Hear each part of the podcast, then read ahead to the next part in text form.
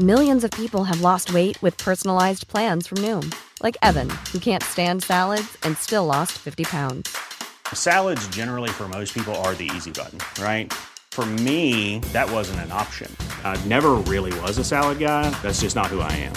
But Noom worked for me. Get your personalized plan today at Noom.com.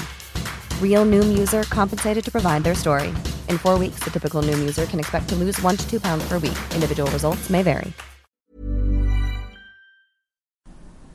Saludos terrícolas, venimos en son de paz. Llevadnos ante vuestro líder. Eh, bueno, espera, no. Eh, si eso, casi mejor llévanos ante los chicos de Coffee Break. Sí, mejor eso.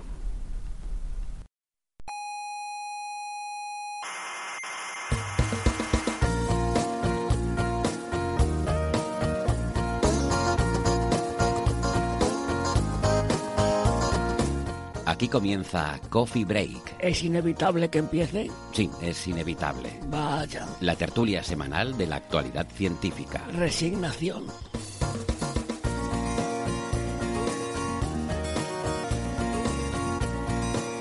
Hola, saludos gente frikis del mundo y de la galaxia. Como cada semana, les damos la bienvenida a la sala Omega del Instituto de Astrofísica de Canarias para nuestra tertulia sobre la actualidad científica. Pónganse cómodas, sírvanse un café o lo que tengan a bien, como si estuvieran en su casa. Les habla Héctor Socas y esto es Coffee Break, Señal y Ruido.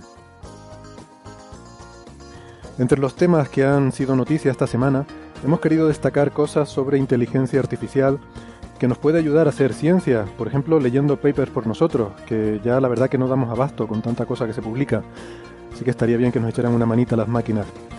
Y sobre un gran cataclismo planetario que parece ser que tuvo lugar en la infancia del sistema Kepler 107. Y de partículas hablaremos del sorprendente exceso de partículas de antimateria que bombardean la atmósfera de la Tierra y que son detectadas por el experimento AMS en la Estación Espacial Internacional. Y entre tanto paper, algo también de tertulia de sobremesa con el título Ciencia a ciegas. ¿Puede una persona invidente ser científica? E incluso, yendo más allá, una pregunta un poco más profunda, ¿está sesgada la ciencia que hacemos hacia lo visual? Todo eso en un momentito, pero antes les recuerdo que estamos, estamos en todas partes, no se pueden escapar. Estamos en Evox, en Spotify, en Google Podcast, en Apple Podcast, en TuneIn, en qué sé yo, en un montón de sitios, eh, sitios incluso que ni nosotros sabemos. Eh, así que eh, somos fáciles de encontrar, pero no dejen de suscribirse porque si no pasa lo típico, que se les escapa un episodio, no se dan cuenta, no se acuerdan ese día porque están muy liados y se lo pierden. Así que se suscriben, que no les cuesta nada y así siempre les llega el aviso de que hay un episodio nuevo. ¿Cómo suscribirse? Pues les recomiendo que vean la información en nuestra página web que es señalirruido.com, todo junto y con ñ, señalirruido.com y ahí tienen todos los episodios de la historia tienen dónde encontrarnos en redes sociales, en Facebook y en Twitter. Tienen la información sobre cómo suscribirse, eh, dónde escuchar el, eh, nuestro programa y también todas las referencias de todos los temas que tratamos cada semana, por si quieren ampliar información o no se creen las cosas que contamos y lo quieren, eh, lo quieren ver por ustedes mismos. En la radio nos pueden escuchar en, eh, si viven en Canarias, en Icoden Daute Radio, Radio El Día, Radio ECA, Ondas Yaiza. Si están en Madrid nos pueden escuchar en Onda Pedriza, en Aragón en Radio Ebro, en Málaga en Radio Estepona y en Argentina estamos en la FM 99.9 de Mar del Plata. En nuestra página web, les recuerdo, señalirruido.com, tienen los horarios y las frecuencias con las que emiten estas emisoras. Hoy conmigo en la sala Omega me acompaña Carlos Westendorf. Hola Carlos. Hola, ¿qué tal? Del, del, Instituto de Astrofísica de Canarias, en Twitter arroba cwestend, terminado en D de Dinamarca. También Andrés Asensio. Hola Andrés. Hola, ¿qué tal? Arroba Asensio R. Eh, y por videoconferencia en el Instituto de Física Corpuscular de Valencia tenemos a Alberto Aparici. Hola Alberto. Hola, hola, muy buenas. Um, pues muy bien, tenemos... Twitter. Ah, sí, de verdad, su Twitter es arroba ciencia brújula, pero eso ya lo sabe todo el mundo. No hace falta bueno. más presentaciones, ¿no? Bueno, eh, ay, el mío que nunca lo digo es arroba hsocasnavarro. Bueno, nunca no, a veces sí, cuando me acuerdo. Es que no me apunto las cosas y se me olvidan. Ya, la edad. bueno. Eh, A ver, algunas, algunas cositas breves. Por ejemplo, em, el- la revista El, E-L-L-E, que bueno, es una, una revista muy, muy popular, muy conocida aquí en España y seguro que en muchas partes del mundo. Eh, si recuerdan hace unos meses, pues eh, bueno, nos, rimos mucho, ¿no? Porque nos recomendaba, en- junto con otro, había publicado un artículo sobre podcasts recomendables y la verdad es que nos sorprendió mucho vernos en ese contexto y además decían aquello de que bueno, que tampoco, que no se preocuparan que no éramos un, un programa muy sesudo. Eh, entonces, bueno, no sé, en fin, empezamos a desvariar y nos cogemos, nos cogimos cierto cachondeo con eso. Y mm, hace poco, hace un par de semanas, han vuelto a publicar ese artículo. Nos han llegado pues algunos oyentes que nos, nos lo han enviado diciendo, mira, aquí hablan de ustedes. Así que, bueno, pues aunque sea el mismo artículo republicado, pues oye, muchas gracias. eh, él doblemente. Se agradece, pero no era por, por el contenido, sino por la calidad de las personas que lo integran en el podcast y nuestra elegancia interior.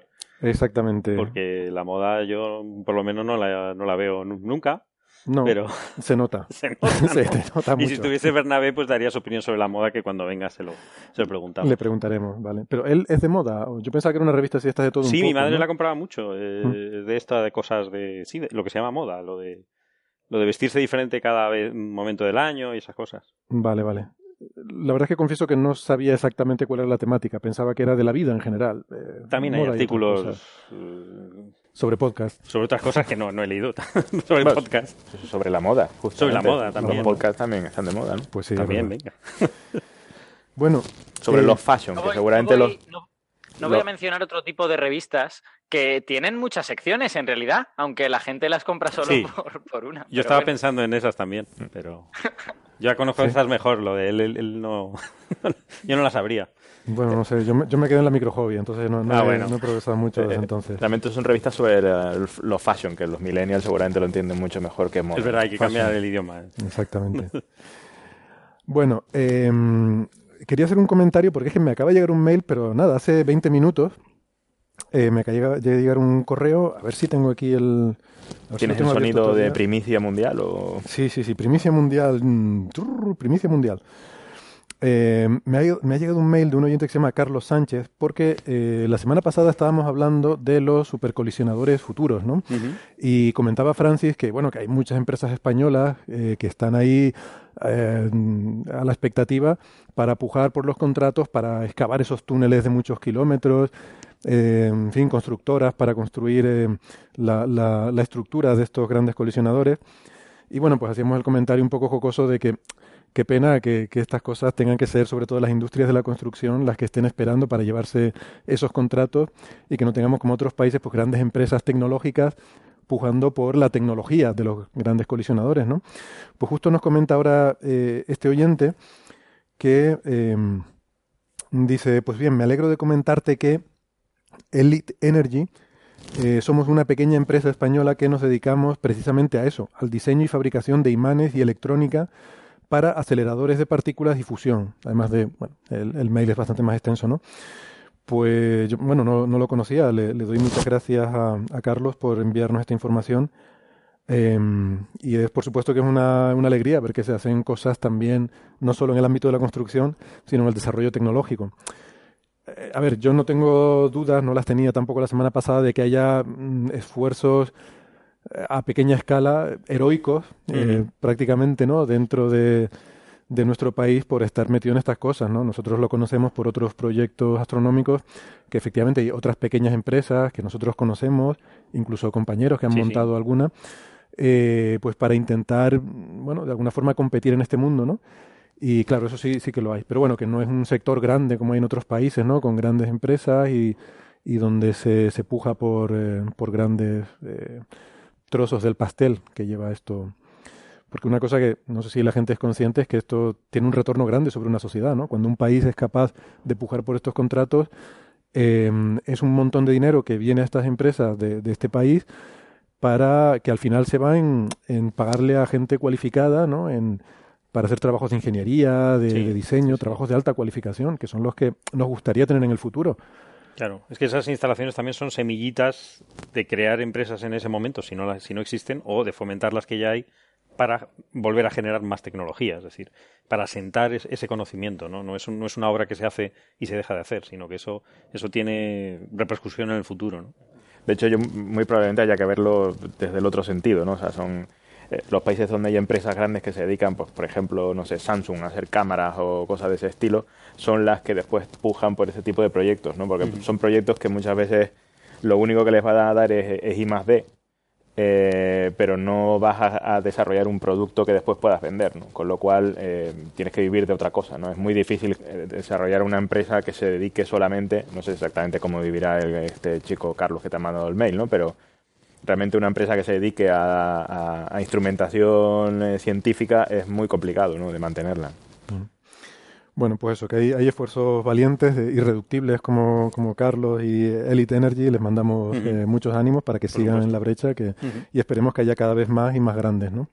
De estas empresas. Bueno, hay que Sí. hay incluso que mencionar, aunque no es, no es cosa de aceleradores, pero la, la empresa que fabrica motores y que tiene contratos de la ESA ahora mismo, que es PLD Space, que todos, que es una empresa que es española y todos tenemos ahí mucho, mucho, eh, muchas esperanzas depositadas. A ver si consiguen realmente hacer algún motor interesante, que su lanzador funcione bien, que pueda funcionar comercialmente. O sea que yo tengo la sensación que sí puede haber empresas, pero son empresas pequeñas, fundadas por gente que todavía es joven, entre comillas. Digamos que no, no son empresas que estén en segunda generación, sino que están en primera generación. Sí, y, y son relativamente pocas, ¿no? O sea, que a lo que voy es que el sector, comparado, por ejemplo, con la construcción, en lo que hablábamos, Sí, bueno, ¿no? claro, claro. Vemos en las noticias que las constructoras españolas se van a hacer el canal de Panamá y se van a hacer no sé qué cosa, porque, bueno, en fin, es lo, es, Sí. es lo que hemos Eh, hecho durante pero, mucho por tiempo. ejemplo, un, un ejemplo en, en- en astrofísica, ¿no? La, la empresa IDOM, esta que Ujú. está en el norte de, de España, ¿no? Que empezó haciendo cúpulas para telescopios Vasco, ¿no? re- relativamente pequeños y ahora ha hecho la cúpula de, de KISS, ¿no? Del telescopio solar eh, eh, norteamericano. Y de hecho creo que va a ser la cúpula del LT. Eh, o sea, empiezas por algo pequeño y a lo mejor como subproducto de, de- de una tecnología que tienes de, de tratamiento del acero y no sé qué, y después vas escalando hacia arriba.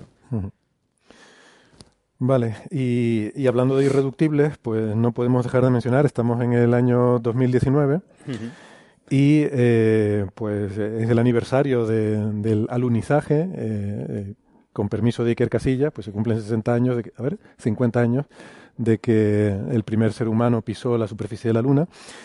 Y, y bueno, pues con motivo de este aniversario, nuestro amigo Javier Peláez, el irreductible, que saben que hace estos podcasts maravillosos, supongo que todo el mundo conoce a- al irreductible, fundador de Naucas, fundador de Catástrofe Ultravioleta, ese podcast mítico. Em, pues em, ha, ha iniciado con la colaboración de Daniel Marín, de Eureka Blog y Radio Skylab, eh, han iniciado un podcast sobre em, las misiones Apolo a la Luna, que se llama Serie Lunar, que tiene una pinta tremenda y, que, y que les recomendamos encarecidamente. Yo todavía no he tenido ocasión de escucharlo, pero está, bueno, pueden ver la referencia, la pondremos en nuestro, en nuestro blog con todas las referencias del programa. Y, pero vamos, está en la página de Patreon de Irreductible. Hay que hacerse mm, eh, patrocinador, eh, pero vamos, eh, son, son, realmente son dos duros. O sea, Son dos cafés, ¿no? son dos cafés lo que, lo que Al vale esto, ¿no? Apoyar esta iniciativa. Porque, oye, las cosas buenas hay que pagarlas. Sí, desde luego. Que, que, claro, aquí nos podemos sentar y bueno, a charlar, pero, pero esta gente hace una cosa de calidad. Esto está pensado. Esto, está currado, ¿eh? Lo de serie lunar tiene muy buena pinta.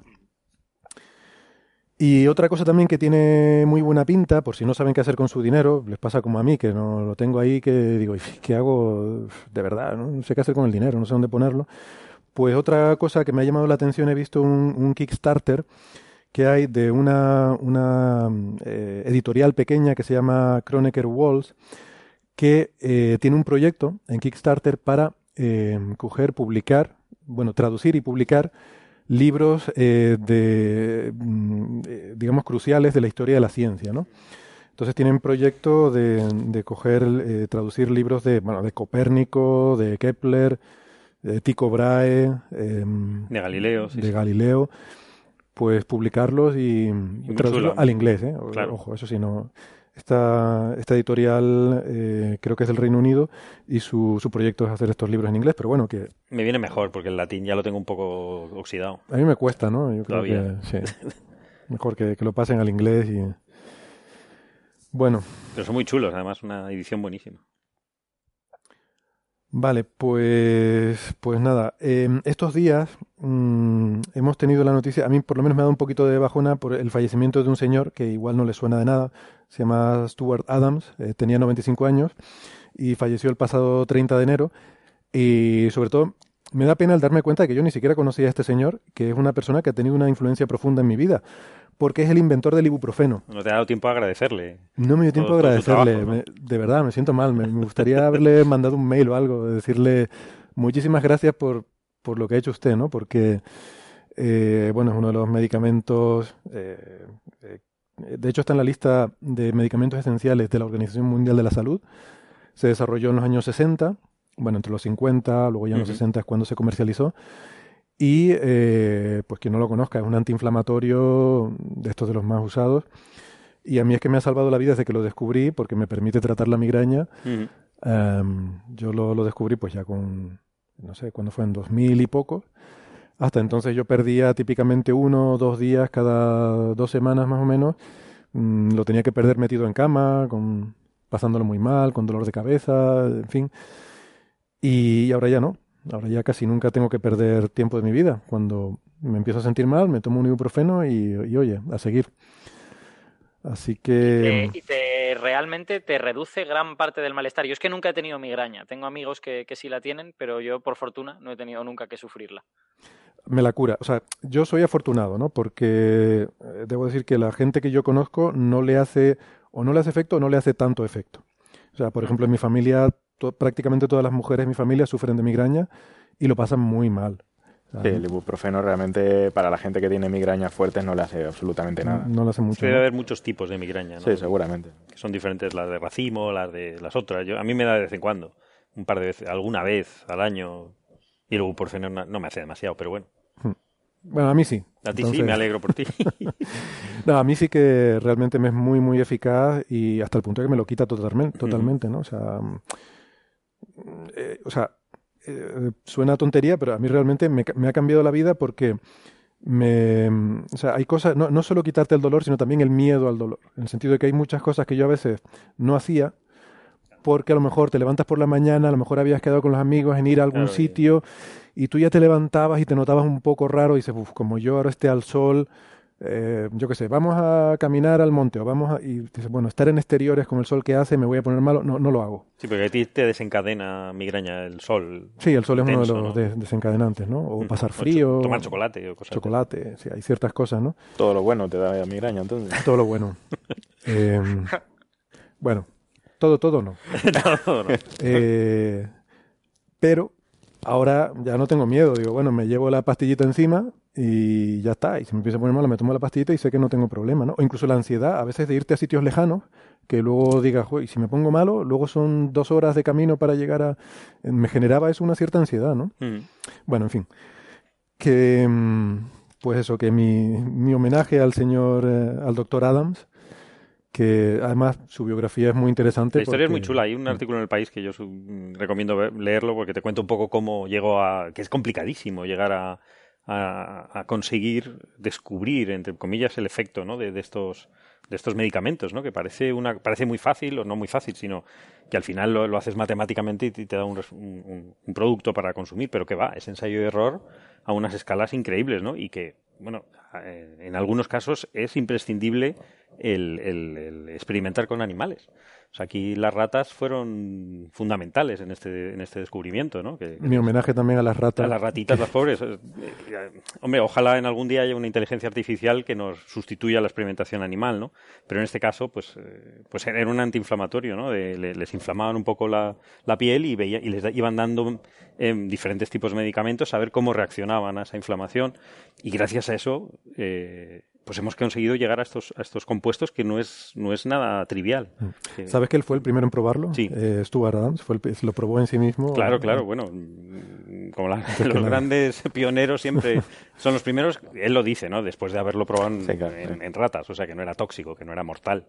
Entonces, bueno. eh, Mm. Alberto, En- No, nada, solo, solo comentar sobre esto que has dicho de las inteligencias artificiales, que esto empieza a suceder ahora, en los últimos años. Eh, yo recuerdo un paper del año pasado que me llamó la atención, en el que se encontraba una, una molécula que no era particularmente interesante para muchas otras cosas, pero bloqueaba la entrada de los rinovirus, de los virus del resfriado común, en las células. Y lo, y, lo, y lo, conseguía con una gran variedad de rinovirus, porque rino, rinoviruses de estos hay muchísimos, ¿no? Pues conseguía bloquear una parte muy fundamental de su desarrollo y así de, de esta manera podía luchar contra gran parte de, de, las variedades de rinovirus. Y eso se consiguió gracias a una inteligencia artificial. Hubo una inteligencia artificial que apuntó en la dirección correcta, luego una vez apuntado sí que hubo que hacer una serie de ensayos y error y todo esto, pero digamos que habría sido imposible localizar entre todas las posibilidades el, la familia de moléculas buenas si no hubiera sido por esto. El, el, del ibuprofeno no sé cómo se hizo, pero supongo que fue mucho más ensayo y error y... Sí, y, y partieron de un herbicida, además. Sí, completamente O sea, ensayo y error. Una cosa complejísima. De hecho, era el quinto y último candidato que tenían. O sea, cuando fueron a hacer los ensayos, tenían cinco candidatos, los cuatro anteriores habían fallado y el, y el quinto que funcionó es el que acabó siendo el ibuprofeno. ¿no? Y una cosa porque tú decías, Weston, que ojalá algún día tengamos herramientas que nos permitan eh, eliminar ese o eslabón de, la, de la experimentación animal. Mm. Yo creo que eso siempre se va a hacer, porque tú imagínate que un día, pues efectivamente, tienes algún tipo de, no sé, software, simulador que te permite predecir exactamente cuál va a ser el efecto, ¿no? Tú dices, bueno, ya sé que tengo el ibuprofeno y ya sé que es perfectamente seguro porque esta máquina me lo dice. Entonces llega un momento y dice, bueno, se lo voy a dar a las personas. No.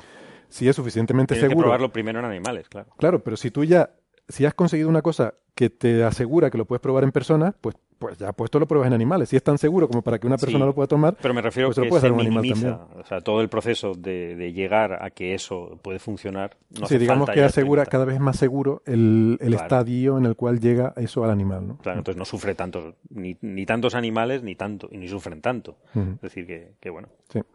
No, llegará un Claro, momento que digamos, se, que se digamos hacer que en un mundo totalmente ideal, la inteligencia artificial te permitiría llegar a una versión en la que simplemente compruebas que funciona fantásticamente y ya está. No, no haces nada más que eso. Sí, Bueno, que los hay- efectos secundarios son. Siempre los hay. O sea, si hay un efecto prima- principal o primario, siempre hay efectos secundarios. Eso es, eh, es así. Pero que son mínimos, ¿no?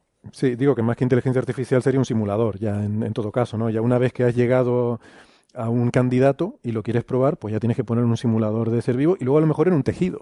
Y un A tejido, lo mejor sí. luego se puede, ¿no? La- o en un órgano, ¿no? A lo mejor podemos tener órganos de cultivo y probar, a ver qué efecto tiene esto sobre el hígado. Yo qué sé. Ujú. Ya puestos a, a hacer ciencia ficción, ¿no? Y oye, ya que, ya que has mencionado esto del ibuprofeno, no me quiero yo quedar sin, sin decirle a los oyentes que aunque el ibuprofeno es fantástico como muchas otras sustancias, los médicos siempre avisan de que el uso excesivamente prolongado de esas sustancias puede ser peligroso. Sí, sí, y el, no, ibuprofeno, el ibuprofeno es uno de ellos. Yo lo había O sea, pensado, sí, sí. Tiene, tiene bastante peligro de, de toxicidad hepática y problemas gastrointestinales. Yo una vez que tenía un problema de espalda superé casi la dosis recomendada y es, es bastante peligroso y hay que hacerlo. Y no hay que tomarlo como, como si fuesen chocolatinas, es decir, esto, esto hay que hacerlo con supervisión médica. Es, es relativamente fácil superar la dosis. eh, Sí, es que es tan común, es tan común y se vende tan fácil que podemos estar tentados Sí, de, cuidado, abusar ¿no? de. No es para usar todos los días. No. O sea, si tienes que usarlo todos los días o superar la dosis recomendada, entonces hay que, hay que ir al médico. Se puede, pero tiene que ser con supervisión médica, ¿no? De hecho, aquí- Digamos, digamos que lo que has de estar seguro es que los riesgos eh, son menores que las ventajas, ¿no? Hay, hay gente, por ejemplo, que gente que sufre artritis, eh, que son dolores crónicos y todo esto, que en ciertos casos los médicos pueden considerar que aunque efectivamente hay un riesgo de daño hepático, de daño cardíaco y tal y cual, pues quizá las ventajas superan a los riesgos, pero, pero los riesgos siempre van a estar ahí. No es que tú eres una persona mágica que es eh, a la que no afecta el ibuprofeno a largo plazo, sino que bueno, puede afectar, pero es que al final a lo mejor las ventajas son más que los riesgos. Bueno, de, de riesgo o sea, el riesgo que hay es efectivamente sobre todo el gastrointestinal, que para eso, pues, o incluso se puede administrar eh, Sí, pero inyectado también, por también hepático. La- las primeras pruebas casi las- se van al traste por eso. Sí, pero el, pero eh, Alberto mencionó el cardíaco, hay que tener cuidado con eso, porque es que hubo ese paper que aquí comentamos que yo creo que se dio muy mal eh, la, la información en los medios de comunicación, que era de este grupo danés, en los cuales llegaban a que había un aumento del 20% en el riesgo eh, cardíaco, pero que estaba a un nivel de unos 2 sigma, ¿eh? ojo, y con dosis muy altas de, de consumo de ibuprofeno. Y claro, eh, yo leí ese paper con mucho interés como, como consumidor de esta sustancia, porque, claro, cuando ves el titular que te ponen por ahí las cosas es preocupante. Dice, si toma usted ibuprofeno le va a dar un infarto. Eh, pero realmente no es eso. De hecho, más bien la conclusión sería la contraria. La conclusión que yo saco es decir, el ibuprofeno es tan seguro que tomando una dosis que es mm, básicamente el- lo máximo que se te recomienda de forma prolongada, no llegan a tener una mm, detección clara de, de más de 2 sigma de que hay un riesgo adicional. Vale. Y ese riesgo adicional es de un 20%. O sea, que, que a lo mejor- 20% más del riesgo que había antes. Más un del riesgo que 20% había antes. relativo. Vale, que es relativo. O sea, que realmente... Claro, ojo, no quiere decir que tenga un 20% de No. probabilidad de morirte, no. Está mal. Quiere decir que si antes tenías uno, ahora tienes 1,2. Claro. ¿Vale? Es un poquito mayor. Un poquito más. Y aún así, insisto, ni siquiera puedes asegurar de que eso, eh, o sea, que a un nivel de 2 sigma, a ver, la significancia estadística del resultado todavía no es, no es del todo clara, ¿no? Yo, yo creo, de forma pragmática, ¿no? De forma práctica, yo creo que es bueno pensar que cualquier medicación que te tomas es, mm, como casi todo el mundo lo conoce, ¿no? Es una forma muy débil de quimioterapia, ¿no? Entonces todo el mundo sabe que la quimioterapia sirve para tratar los cánceres, pero que también te destroza cualquier otra parte, depende de la que te tomes, ¿no? De tu cuerpo. Con lo cual hay que tener cuidado de que las cosas tienen el efecto primario, pero también tienen efectos secundarios, ¿no? A otro nivel diferente que la, que la quimioterapia que se usa para tratamiento del cáncer, pero es ese, ¿no? Entonces, si, si superar eh, el problema que tienes puntual eh, conviene, o sea, es, es- es más óptimo que tener esos efectos secundarios, pues tomas la medicación. ¿no? No, que lo que iba a decir es que este, mm, o sea, este paper eh, eh, sobre el, el riesgo cardíaco del ibuprofeno había unas declaraciones de la, la investigadora principal que se llama Catherine Sondegaard de, de allí de Copenhague, que decía que esto estaba enmarcado dentro de una campaña que estaban haciendo para eh, porque ellos estaban intentando que en Dinamarca el, el ibuprofeno pase a ser un- una medicación con prescripción médica porque lo que tú decías, o no, eh, creo que era Alberto, bueno, no sé, uno de ustedes dos, de que si lo tomas de forma crónica, continuamente, eh, o sea, lo que decía al final es que si vas a tomar más de mil miligramos al día, que lo consultes con el médico. Eh, esa es la recomendación del artículo. Y, hombre, por supuesto, o sea, supuesto. yo firmo debajo de eso, ¿no? Evidentemente. Claro, claro. No, pero es que en Además, eh, sí. yo creo recordar, corrígeme si, si estoy equivocado, que en ese paper, eh, digamos que ponían una cantidad muy grande de ibuprofeno durante un tiempo medio, pero no, no era un estudio de eh, cuánto te afecta el ibuprofeno a 10, 15, 20 años vista. Eh, creo que era un tiempo menor. Y, y, sin embargo, Mm. con dosis menores a tiempos más largos, eh, no tengo ahora el paper en mente, pero tengo la sensación que sí se ha visto cierto riesgo, aunque no sé la certidumbre estadística. No, creo que era, a ver, si no recuerdo mal, era haciendo seguimiento de pacientes eh, durante 20 años o algo así. Am, O sea, cogiendo estadísticas del hospital sobre, digamos, tiempos de vida de pacientes y el consumo que tenían de no solo ibuprofeno, sino de otros antiinflamatorios no esteroides. Em, y entonces, bueno, correlacionaban ahí un poco y tal, ¿no? Y básicamente llegaban a la conclusión de que los otros eh, antiinflamatorios que analizaban pues no había efecto dentro de 1 sigma y el ibuprofeno tenía un efecto que estaba casi a nivel de 2 sigma. Pero insisto, con un riesgo muy bajo, casi a nivel de 2 sigma. Vamos, que la conclusión, que de hecho lo decía Sondegaard en, en, en la nota de prensa que acompañaba el artículo, era esa. Si va usted a tomar más de 1000 miligramos al día, consúltelo con el médico. Y que ellos Sí, están intentando... el estudio interesante a lo mejor sería, claro, si nosotros tenemos eh, las personas sin, sin un riesgo cardiovascular eh, alto, tenemos un 1% de probabilidades de, que, de tener algún problema cardíaco, pues sería si el ibuprofeno puede afectar a la gente que tiene un riesgo cardiovascular más alto, ¿no? Gente que tiene un 30%, se lo puede aumentar al 50%. Eso, esa sería una pregunta interesante, aunque entiendo que, claro, este artículo no tendría estadística suficiente para responderla. ¿no? Sí, un poco la crítica un poco que se hacía era que no está claro eh, que ese, ese pequeño aumento de riesgo sea debido al consumo del medicamento o si es que las personas que consumen medicamentos normalmente tienen un estado de salud más frágil. O sea, si consumes habitualmente un medicamento, tienes un problema de salud de fondo que a lo mejor repercute en que las personas con ciertos problemas de salud, o sea, que a lo mejor lo que estás viendo es que las personas con problemas de salud suelen tener más riesgo cardíaco eh, estadísticamente, ¿no?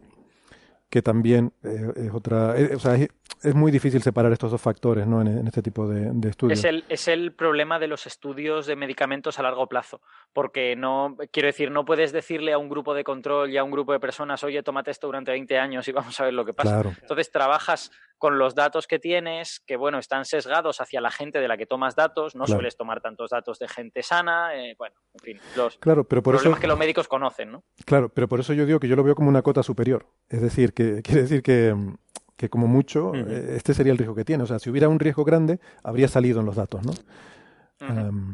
Con lo cual no hay un riesgo, digamos, mayor que ese 20% a un nivel de, estadi- de significancia estadística muy bajo. O sea, que, que yo lo veo como lo contrario, ¿no? Pero bueno, el titular que salió era ese y creo que es un poco, mm, eh, un poco engañoso, ¿no? Un poco distorsionado. Bueno. Hablando de titulares distorsionados y, y cosas, y cosas muy raras, que mm, Alberto, la que se ha liado otra vez con Loeb sin haber nada nuevo. Eh, Sin haber nada nuevo, ¿eh? Porque desde hace no sé cuándo, casi yo creo que un año, publicó este señor su paper famoso en el que decía que si Oumuamua, este asteroide internacional, si fuera una vela solar, una vela, una vela interestelar, Internacional. Internacional también.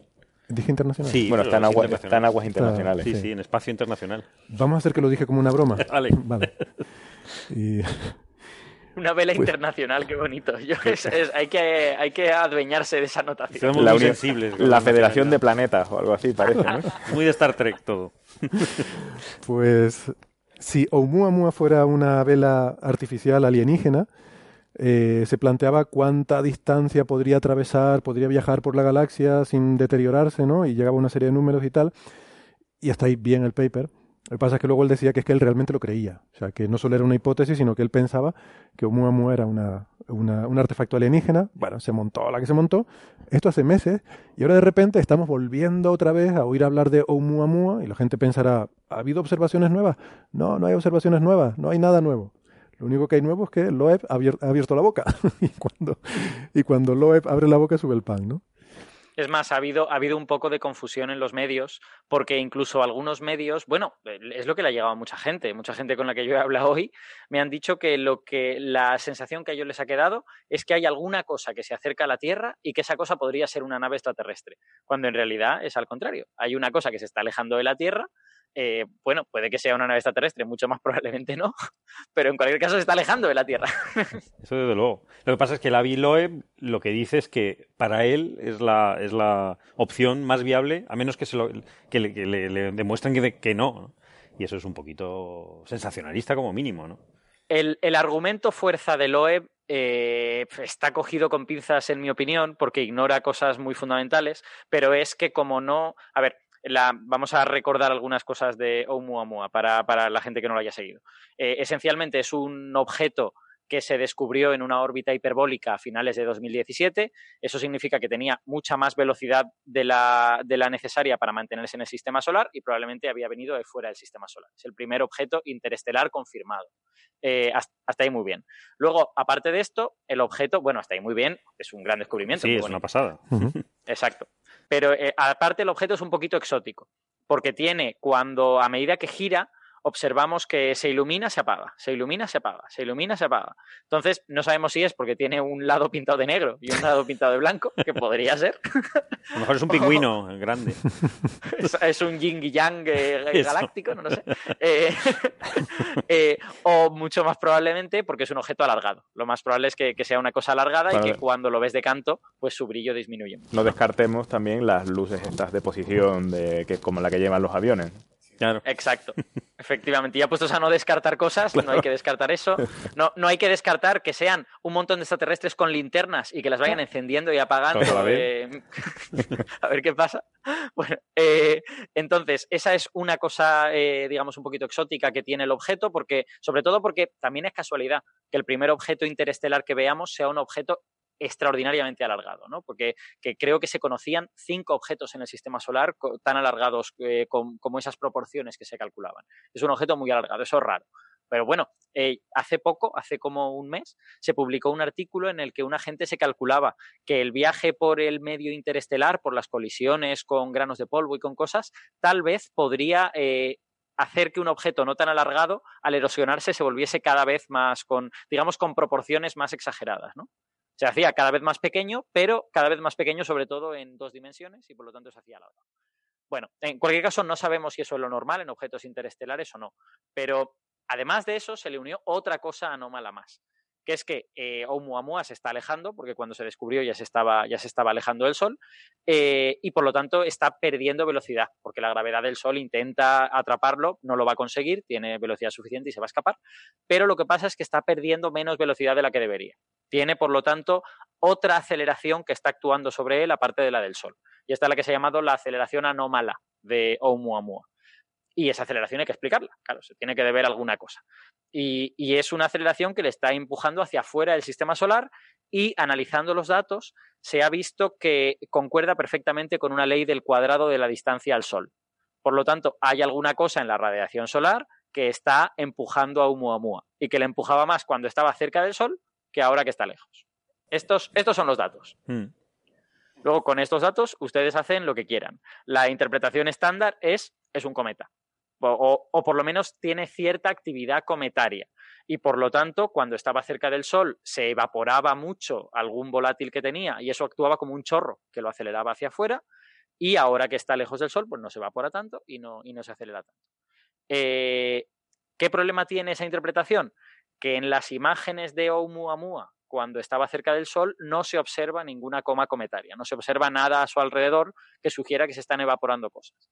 Y eso es a lo que se coge el OEP ese es el argumento fuerza de Loeb para decir que su teoría es mejor. Que si esto fuera un cometa se habría visto. Pero claro, sabemos que las observaciones de Oumuamua cuando estaba cerca del Sol son de peor calidad, porque no se le había identificado todavía, porque los mejores telescopios no estaban mirándolo en ese momento.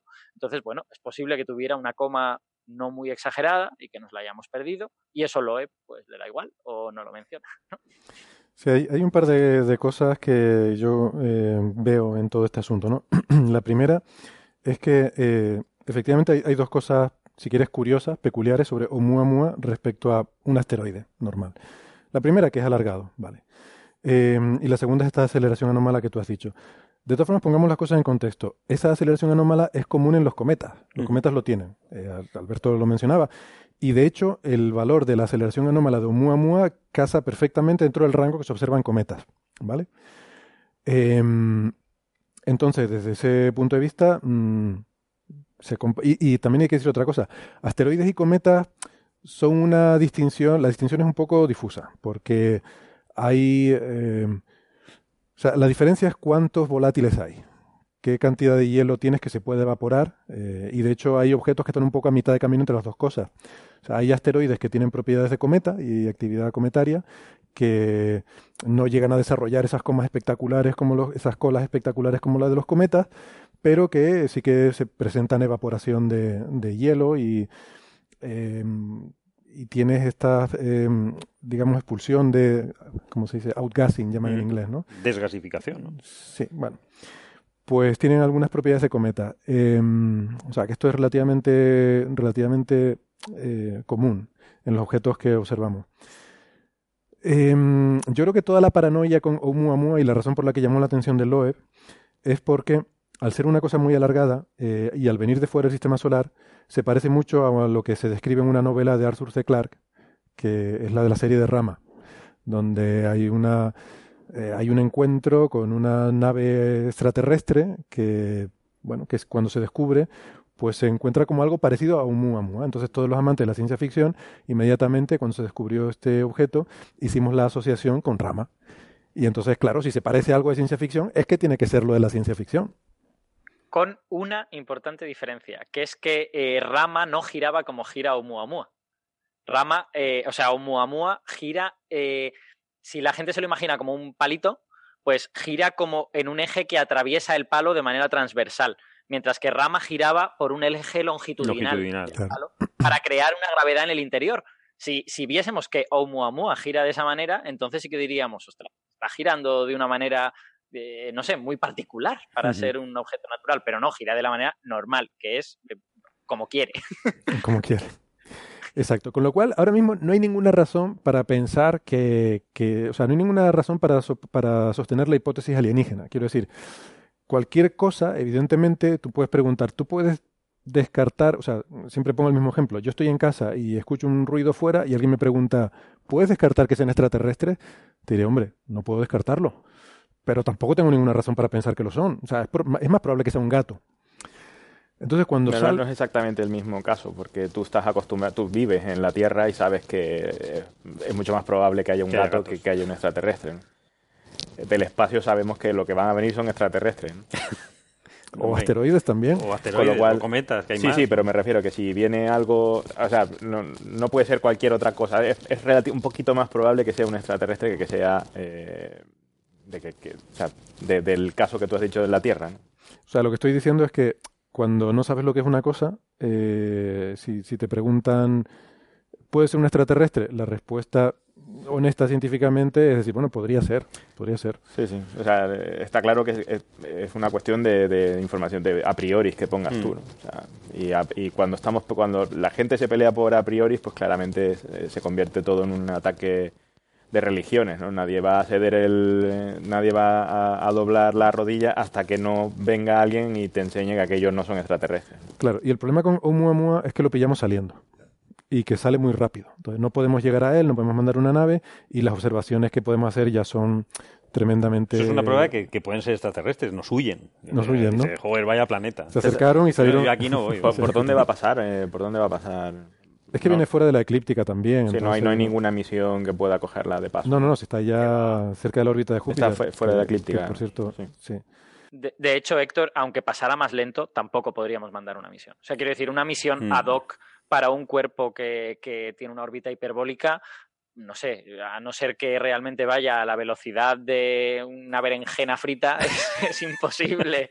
Que, que te- porque quiero decir, es que es una inversión muy grande. Es que No, pero a la velocidad de una mil millones de euros probablemente es poco para, para esa misión. Entonces, claro, Pero lento tampoco puede ir. Si viene en una órbita hiperbólica, quiere decir que va rápido. claro. Claro, Claro, es que no, no, no hay manera. O No sea, hay yo manera. creo que fuese a la. O sea, es que es un objeto hiperbólico. Entonces, o te gastas el dineral, o viene aquí Milner y dice, vale, te pongo los 10.000 millones de euros, o yo creo que eso no se puede. Eh, Otra cosa sería, no sé a qué velocidad habría que construir un telescopio gigantesco para poder verlo a- con un tamaño decente antes de que se vayan.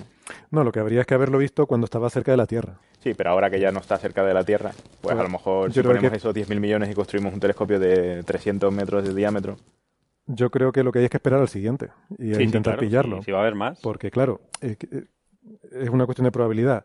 O sea, em, si lo hemos visto, es que debe haber otros. Porque el único que, si solamente pasa uno en toda la historia de. Claro, toda pero la eso es historia- el a priori de que no es extraterrestre, pero si lo es, No, no, pero aunque lo sea. O sea, tú piensas, ¿cuál es la probabilidad de que tú pilles algo? claro, pero si dice? Carlos que efectivamente están huyendo, a lo mejor huyen, hacen como las hormigas, huyen y después dicen, Y ahí no avisan, vayan, ahí no vayan, no vayan ahí- ahí". ahí- aquí no hay nada que ver, como en, como en, en- como era aquella película, ¿no? Cuando Sí, explotaba, agárralo como puedas, ¿no? agárralo como puedas. Aquí no hay nada que ver.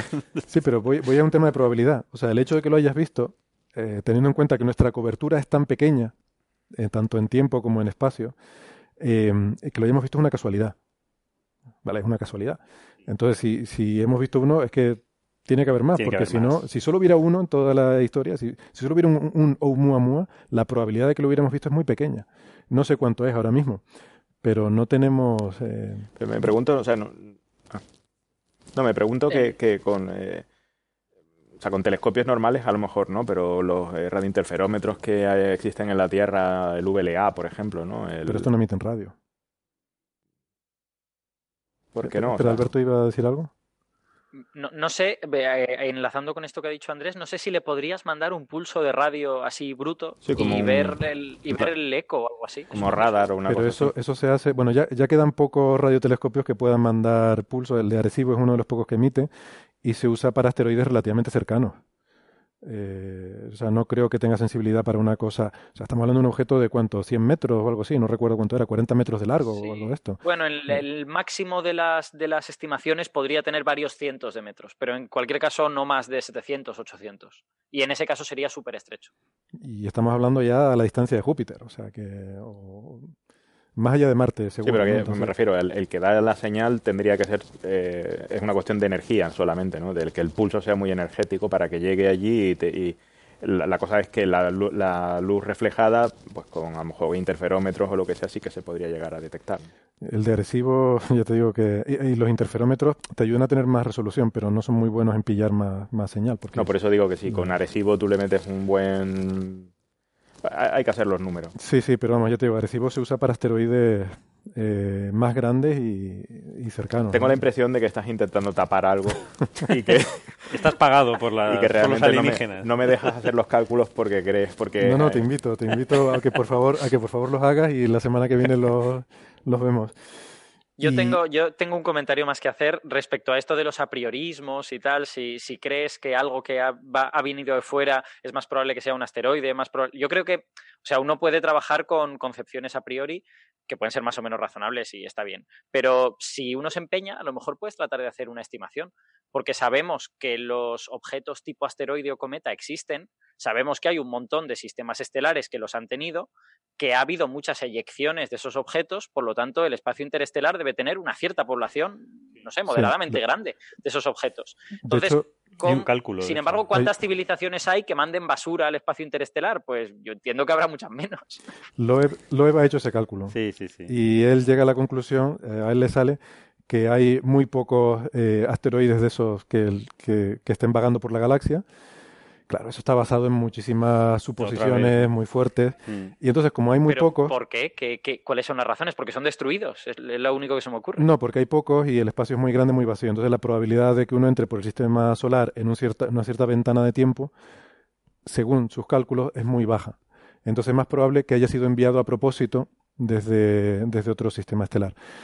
Entonces yo sobre eso me surgen un par de preguntas. A ver, señor doctor Abraham Loeb, eh, Avi Loeb, tengo algunas preguntas. La primera, si los alienígenas han enviado esta sonda, ¿por qué no podemos rastrear su trayectoria hacia atrás y ver el punto de partida desde el cual venía? Debería ser posible. Em, Un problema caótico, ¿no? No creo que se pueda llegar a... bueno, eh, sí, es verdad, quizá habría que... eh, A lo mejor no tenemos suficiente finura, pero bueno, también, suponiendo que viene de una estrella, pues eso probablemente te afina como ligadura, ¿no? De que, o sea, tú, la trayectoria, según vas yendo hacia atrás, se te va abriendo, pero dices, bueno, que haya una estrella en, algún, en alguna parte del margen de error, ¿no? Se apunta Alfa Centauri, pues... Ya que- está. Pues ya- eh, entonces ya yo digo, pues sí, viene de claro, claro, Centauri. y en botella. ¿no? Bueno, podría ser un asteroide eyectado también de Alfa Centauri, pero Blanco bueno. y en botella. Pero bueno, Blanco y en botella. pero pongámonos en la, en la hipótesis alienígena. Eh, Yo tengo, tengo la sensación de que ese cálculo alguien lo ha hecho. O sea, me suena. eh, me parece haber leído que alguien dijo, "Oh, pues igual podría venir de esta estrella o algo así, pero, pero no recuerdo ni si era un paper o era un cálculo de servilleta o qué era. no, yo leí en algún sitio, ahora no recuerdo dónde, que venía de la dirección general de no sé qué estrella brillante, pero que no, o sea, que no, que esa estrella no estaba en, en- en la trayectoria eh, calculada, ¿no? Pero que, bueno, que venía de esa, de esa dirección. Por otro lado, una cosa más respecto a eso. eh, el eh, Oumuamua viene más o menos de la dirección del radiante del Sol. Es decir, que, viene. eh, el, Sol se está moviendo por la galaxia. Entonces se mueve en una cierta dirección hacia las estrellas que vemos en la galaxia. Y si hay objetos a los que el sistema solar atropella, que el sistema solar pasa por ahí y esos objetos como que digamos que los pillamos y los atropellamos, eh, deberían venir de esa dirección hacia la que se mueve el Sol, mucho más que, por ejemplo, de la dirección contraria, que tendrían, digamos, que, que alcanzarnos, ¿no? Y efectivamente, Oumuamua viene de esa dirección. O sea que eso desfavorece un poco la idea de que pueda ser un objeto mandado por extraterrestres inteligentes de algún lugar arbitrario. Porque han de ser extraterrestres inteligentes que resulta que se da la casualidad que están en la dirección hacia la que se mueve el Sol, que ya es casualidad. Pues ese argumento, Loeb es capaz de darle la vuelta y usarlo para reforzar su hipótesis. ¿Por qué? ¿Qué me porque dice que eso significa que Oumuamua está en el, digamos, en la velocidad de, mm, el sistema de referencia de reposo respecto al- a la galaxia, y eso es muy improbable que ocurra por casualidad. Tiene que ser que alguien lo puso ahí eh, de esa forma. Algo así un poco el argumento. Pero bueno, aparte de eso, yo lo que digo es, eh, vamos a ver, esta cosa tiene una propulsión propia, ¿vale? Esa propulsión, que al fin y al cabo es el- la aceleración anómala, es el argumento principal de, de Loeb, es del orden de 10 a la menos 4. Es o sea, la aceleración anómala es pequeñísima. Pequeñísimo eso, ¿no? Es, es la, insisto, es como la que tienen los cometas. Entonces, ¿qué sentido tiene construir una cosa que tiene una aceleración propia tan pequeña comparada con la gravedad? Mm, pues es, que, o sea, No, es como si lo no que- estuviera lo que propulsado. Loeb- lo que Loeb te diría ahí es que esa aceleración que observamos ahora es una cosa espúrea, no, no es la aceleración que los aliens le querían dar, sino que ellos han hecho una vela solar, ellos la han impulsado con láseres megapotentes y eso es lo que les ha hecho apuntar al sistema solar. Y bueno, ahora cuando ha llegado al sistema solar, como resulta que es una vela, pues la luz del sol le produce esta aceleración espúrea, pero que vamos, que no ha sido la aceleración con la que ellos la han mandado aquí, Vale. sino que eso eran láseres suyos o cosas. Vale, entonces voy a mi segundo argumento. Eh, Loeb es el chairman, el, digamos, el presidente de la iniciativa Breakthrough Starshot, que es esta iniciativa para mandar una vela a, a Próxima a Alpha Centauri y a Próxima Centauri. Y esa vela va impulsada por un láser de gigavatios y se va a poner a una fracción de la velocidad de la luz. Que es lo lógico. El- si lo quieres hacer Si aposta, a- lo claro. haces así. O sea, hasta nosotros, un- pobres humanos, pobres Claro. miserables humanos, estamos pensando mandar una vela a casi la velocidad, bueno, Al a una 20%, fracción de la velocidad de la luz. Lo bueno sería que en la vela escribieran algo, eh, esto es una vela que viene de la Tierra Sí, y o pones una esvástica o algo, o sea, algo que Para- claramente... para asustar. para asustar, ¿no? No lo, no, lo, no lo haces y que sea igual que el resto del universo, ¿no? O sea, una piedra, ¿no? Bueno, lo que digo es que nuestra vela, cuando llegue a Próxima Centauri, va, va a pasar a un 20% de la velocidad de la luz. Mientras que Oumuamua viene a una velocidad ridícula comparada con eso. Entonces, vaya birria de, de sonda extraterrestre, ¿no? Quiero decir que lo encuentro demasiado, mm, no sé, demasiado primitivo para ser un artefacto alienígena altamente tecnológico. De todas formas, los proyectos de vela que hay son, son velas, exactamente, ¿no? Son o sea, son un material eh, muy poco... Súper eh, fino, sí, sí. muy poco ligerísimo, además. muy, muy ligero y tal, ¿no? O sea, no, no se nos ocurriría hacer una vela de piedra, ¿no? O sea, de, de, digamos, de, de roca de un asteroide, ¿no? Claro, Sería claro. probablemente lo, lo último que usaríamos, ¿no? Claro, es que el Loeb dice que no es una roca de asteroide, Sí, que, es una, vela. Ah, Él- él dice que esa imagen que vemos Que no de- tiene... Vale, sí, sí. Mm. Lo que pasa es que luego, eh, o sea, cuando te lo ponen en las noticias te mezclan todo. Te mezclan la imagen de, de la roca con forma de puro, con el platillo volante. Eh, no puedo dejar de mencionar Antena 3, porque salió Alberto Aparici ayer en el informativo de por la noche, salió nuestro compañero Javier Licandro, Felipe Murgas de aquí del IAC, y vaya lío montaron, o sea, Alberto lo hizo muy bien, debo decir que Alberto lo hizo muy bien, pero fue la única voz sensata que había ahí. O sea, estaban dando la noticia mientras ponían una infografía de un platillo volante en el plató, como si estuviera allí en el plató un platillo volante, y eh, presentando las cosas de una forma que realmente, no sé, me, me dejó muy perturbado. No sé si has tenido ocasión de verte, Alberto, en la, en la noticia. Eh, yo lo que no he visto es eh, lo anterior. O sea, va- varias personas me han mandado eh, vídeos grabados amigos que estaban viendo la tele y dicen, ostras, Alberto, y lo, y lo han grabado. Eh, lo que no he visto es el reportaje anterior, que duraba un minuto o algo de esto y donde hablaba Javier. O sea, sí, yo, yo solo estaba escuchando en aquel momento. Yo me entré desde Valencia y, y es muy difícil sincronizar la imagen en, en directo. Entonces, lo único que me sincronizaron es el audio y yo solo escuchaba, con lo que no vi el montaje visual que, hicieron. Eh, tengo que decir que solo escuchándolo, a mí me pareció más. O sea, quiero decir, yo esperaba una cosa más desastrosa. Lo que pasa es que parece que la parte, que la parte visual. eh, no, a ver, esperaba una cosa más, me voy a explicar, que yo no soy de estas personas que dicen los periodistas son tontos y tal, pero cuando hablé con, con eh, la gente de Antena 3 que estaba montando esto, les vi un poquitín despistados. Entonces, eh, algunos de los despistes que les vi y que yo les dije, no, no, esto es así y tal, los corrigieron y lo, y lo dijeron bien en el, en el reportaje. Sí que hubo alguna cosa que, que no dijeron bien, como por ejemplo que dijeron que el cálculo de Loeb era dónde estaba el objeto. Y eso no es así, el cálculo de Loeb es totalmente otra cosa. Pero, pero bueno, eh, yo qué sé, a mí, a no me pareció tan terrible. Lo que pasa es que al parecer, si, si ves las imágenes con lo que juntan esa, ese audio, sí que es un poquito eh, menos lógico.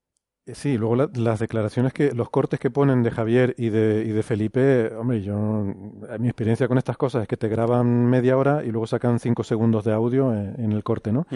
Y ponían frases que yo me imagino que deben sí. estar muy fuera de contexto. Por ejemplo, Felipe ponía diciendo, eh, bueno, es posible que sea una nave extraterrestre, aunque no probable. yo, yo me imagino que habrá dicho esa frase dentro de un contexto de muchas otras cosas, como estamos diciendo aquí, ¿no? Es posible que sea. Claro que sí, yo no te puedo decir que no era una nave extraterrestre, pero me pero ¿no parece te, que. ¿no te parece que esa frase no está mal? O sea, quiero decir, esa frase es estrictamente cierta. No, Sí, pero sí. cuando coges esa frase y la envuelves en una serie de... En científicos de Harvard dicen que hay una nave espacial en Júpiter, ¿ya? Porque Sí, empezamos con la cosa esa, ¿no? Es el equivalente. Científicos del IAC dicen que Sí. es posible. Es que para, para el público general la probabilidad significa más bien casi certeza, Certeza, ¿no? Entonces no, no tiene el mismo significado que para que digamos que, que Ya, teoría. pero eso, eso es una cuestión interesante porque te pone en el brete de cómo has de comunicar. Es decir, tienes que decirle al público general una cosa que tú crees que es falsa No, porque que- sabes que no, que no computa bien el concepto no. de probabilidad. No, está claro. Lo que pasa que yo creo que, claro, hace falta, lo que hace falta probablemente sea comunicarle a la gente este tipo de conceptos, ¿no? Que no son fáciles de describir y tal, pero la gente tiene que, incluso para la medicación, de lo que hablábamos antes, ¿no? O sea, el concepto de probabilidad es un concepto que eh, el, el ser humano no está hecho para entenderla eh, fácilmente, ¿no?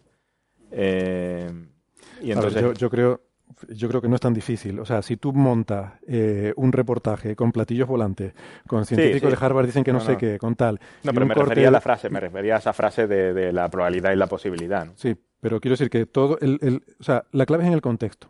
La gente tampoco está analizando palabra por palabra. La gente ve un contexto y se queda con una idea. Y la, la idea que tiene ahora mismo la gente es que en Júpiter hay una nave espacial que está allí parada, porque además está súper mal explicado.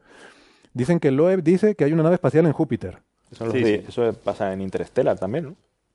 Está el agujero Mm, el de agujero de gusano. gusano. Pero Sí, sí, bueno. Pero era, era también Júpiter. Y ¿no? Júpiter no, mola es- mucho. eso es 2001, ¿no? Eh, Sí, también, Júpiter- No, Júpiter en, 2000. en Interstellar era Saturno. Era Era Saturno, Saturno, sí. Bueno, Sí, creo Vale, que sí. Sí, Saturno, Júpiter, por ahí, Júpiter por ahí. era en 2001. Saturno, Júpiter. bueno. gigante gaseoso. En fin. De, de Bueno. hecho, de hecho, Héctor, eh, yo en mi experiencia, porque claro, cuando, o sea, esto de la tele es muy divertido, porque tú puedes salir en podcast diciendo cosas interesantes y tal, pero sales 30 segundos en la tele diciendo lo que sea y te llegan un trillón de WhatsApp de gente. Entonces, eh, un montón de amigos me mandaron, ta- me mandaron mensajes y no, sé- no, sé- no sé, no, la mayoría no, pero, pero un número apreciable se quedó con la idea de que la nave estaba viniendo hacia la Tierra lo cual quiere decir que efectivamente estaba explicado de una manera muy Está confusa. mal, ¿no? No, yo, yo iría a la crítica de- del origen del Avi Loeb. A mí me- no me parece bien coger la, la, la posibilidad más remota, porque sea la más sexy, la que venda más, como, como tu caballo de batalla. Es decir, no, no me parece bien. A ver, yo te puedo decir, Carlos, que te vas a morir mañana. No, no, tú no puedes demostrar que no voy a morir Y no, no- mañana. claro.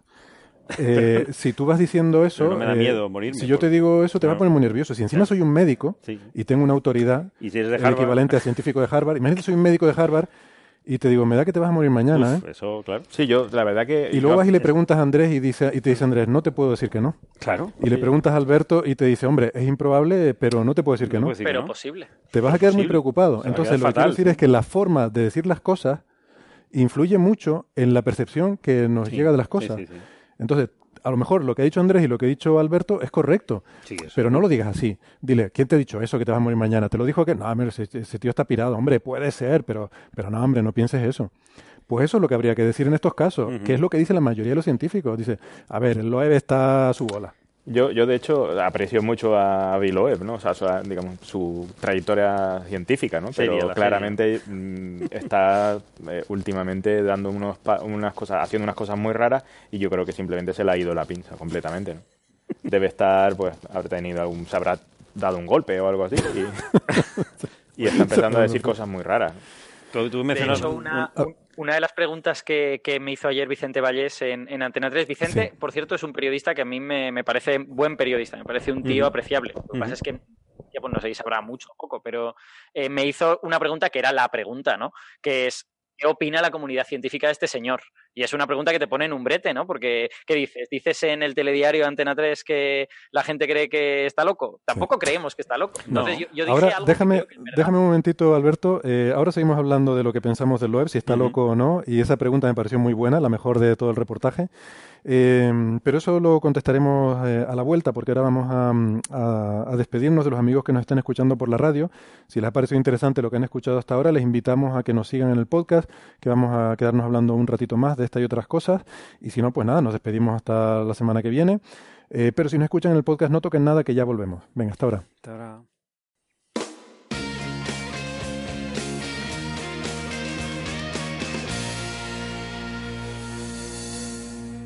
Muy bien, gracias por seguirnos acompañando.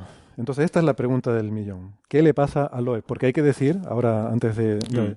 ¿por qué se está hablando otra vez de Oumuamua? Si de todo esto se habló ya hace meses, salimos hablando de este tema. ¿Por qué se está hablando? Pues porque hace tres días dio una entrevista para el. Washington Post en el que no dijo nada nuevo, dijo lo mismo, pero es lo que digo, cada vez que este hombre abre la boca, mm, sube el pan. Entonces ha vuelto a abrir la boca y está saliendo otra vez en todos los medios. Y si mañana da otra entrevista, pues tendremos otra nave espacial alienígena, no sé qué. Sí, pero la entrevista que tú decías, ¿no? Da a entender un poco la personalidad del personaje, ¿no? Vamos a hablar de la personalidad entonces, sí. Es decir, no, no dijo nada nuevo sobre Oumuamua, pero la verdad es que se pasó la entrevista diciendo lo listo que es, lo guay que es, los científicos súper importantes con los que él ha hablado, que ha estado en, el, en la misma institución donde estuvo Einstein, como todo el mundo que ha pasado por Princeton, que ha estado en la misma institución que Claro. estaba Einstein. Pero antes, antes, pero antes de entrar en la entrevista, vamos a hablar entonces, porque decía Andrés que tenía mucho respeto, ¿no? Por, eh, eh, lo Por hemos dicho aquí otras veces. Por su pasado, por su pasado, sí. Bueno, su pasado y como te comentaba sí, en el almuerzo, hace poco eh, hablamos de un artículo suyo que estaba muy bien sobre campos magnéticos primordiales, que era un artículo lo brillante. trajo de Bea, estaba muy bien, Sí, sí, lo trajo Bea. Sí. Y era una idea feliz, una, una cosa que, Muy original. que demuestra Y que- Bien, bien pensado. Sí.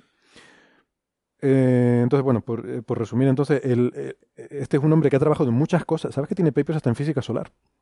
Tiene 600 papers. Tiene publicados. 600 papers. Tiene un número H de 87, que eso es una cosa que se sale de, de todas La las... escala. Bueno, yo voy a, voy a, a- a, eh, romper una lanza en contra del número H. O sea, Sí, yo bueno. creo que no deberíamos ni citar, ni, ni directamente ni citarlo. ¿no? Menos mal porque nadie lo entiende. Sí. Pues olvidamos Fuera número H. Es por idea de que seguramente es un con- pope. Es con un pope muy 600, pope. con 600 papers, eh, ese número H simplemente seguramente eh, correlaciona con el número de citas que tiene. ¿no? O sea, teniendo 600 papers y publicando en temas así candentes, pues Pues tiene una trayectoria, sobre todo trabaja en cosas de agujeros negros eh, y galaxias y tal. Y, y pues eso, es un, un investigador que en esos campos eh, ha- se ha ganado un prestigio muy grande eh, a base de, de- de trabajo bien hecho, ¿no? O sea, es un, un investigador muy prestigioso. Pero de hace tres años para acá viene publicando, esto no es nuevo, el de Oumuamua empezó, el primero del que hablamos en Coffee Break fue el de los Fast Radio Bursts, cuando dijo que eso eran también aliens, Sí. ¿se acuerdan? Ujú. Y desde entonces hemos ido hablando cada dos meses, saca un paper sobre cosas de extraterrestres, hasta que la cogió con Oumuamua, y ahora ya el tema es Oumuamua. Pero No, no, es- es más, es más, cada ciertos meses saca un paper relacionado con extraterrestres y velas solares. O sea que en donde entroncamos con esto de que él está en la iniciativa Breakthrough Starshot esta, que pretende mandar micro, microsondas con velas solares a Próxima Centauri, y estamos en un caso clarísimo de martillo de Occam. Es el, Sí. el martillo de Qué es- bueno. es el señor que tiene un martillo y todos son velas solares. Todo. Exactamente. Es evidente. Qué bueno, sí, sí, exactamente. Es un caso paradigmático de martillo de Ockham. Sí, todos te parecen clavos, sí, sí. No, mira, algo le pasa a este señor, porque viendo la entrevista, eh, en algún momento, en, en las citas, hablando de la entrevista de la entrevista del Washington Washington Post, de sí. Avi Loeb, en algún momento le citan textualmente y dice, lo peor que me puede pasar es que me quiten las tareas administrativas. O sea, como diciendo, estoy diciendo tantas chorradas que se da cuenta, o sea, está implícito en el texto, que me van a quitar las tareas administrativas que a lo mejor no quiero hacer. ¿no? Está diciendo que no tiene miedo, ¿no? De No, las no consecuencias de lo que está diciendo. Entonces, O sea, que- habla un poco de la personalidad de este señor y que a lo mejor no quiere hacer tareas administrativas, con lo cual sí, como diciendo que lo van a, le van que, quitar los claro, cargos que ostenta, ¿no? De, que le van a quitar de hacer cosas que no quiere y así puede hacer lo que le dé la gana. ¿no? Y así puede hacer ciencia, ¿no? Dice. Bueno, sí. Pero yo esa, esa frase en concreto no la entendí, porque dice, lo peor que me puede pasar es que no me quiten las tareas administrativas. No, no, que O sea, me quiten. quiere seguir No, que me quiten, que me quiten. Un, faro- un farol, entonces. no, lo que está diciendo es Sí, que también. yo creo que el periodista le Diciendo que le pregunta. molan las tareas administrativas, ¿no? No, no, No, no, no, no. Le preguntan eh, si le puede pasar factura Ujú. eh, el estar diciendo estas cosas, el prestigio que puede perder en la comunidad. Y entonces lo que está diciendo es que lo peor que puede pasar, como diciendo, no me pueden echar.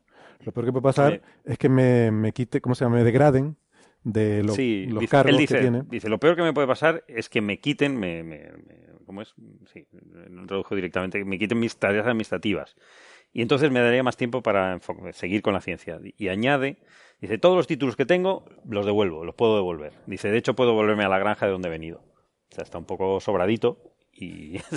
Sí, pero hay un poco ahí también como de esto de manía persecutoria, ¿no? De, de decir, bueno, si no tengo miedo, no tengo No miedo tengo de decir ¿no? estas cosas, ¿no? No me pueden, no me pueden atemorizar.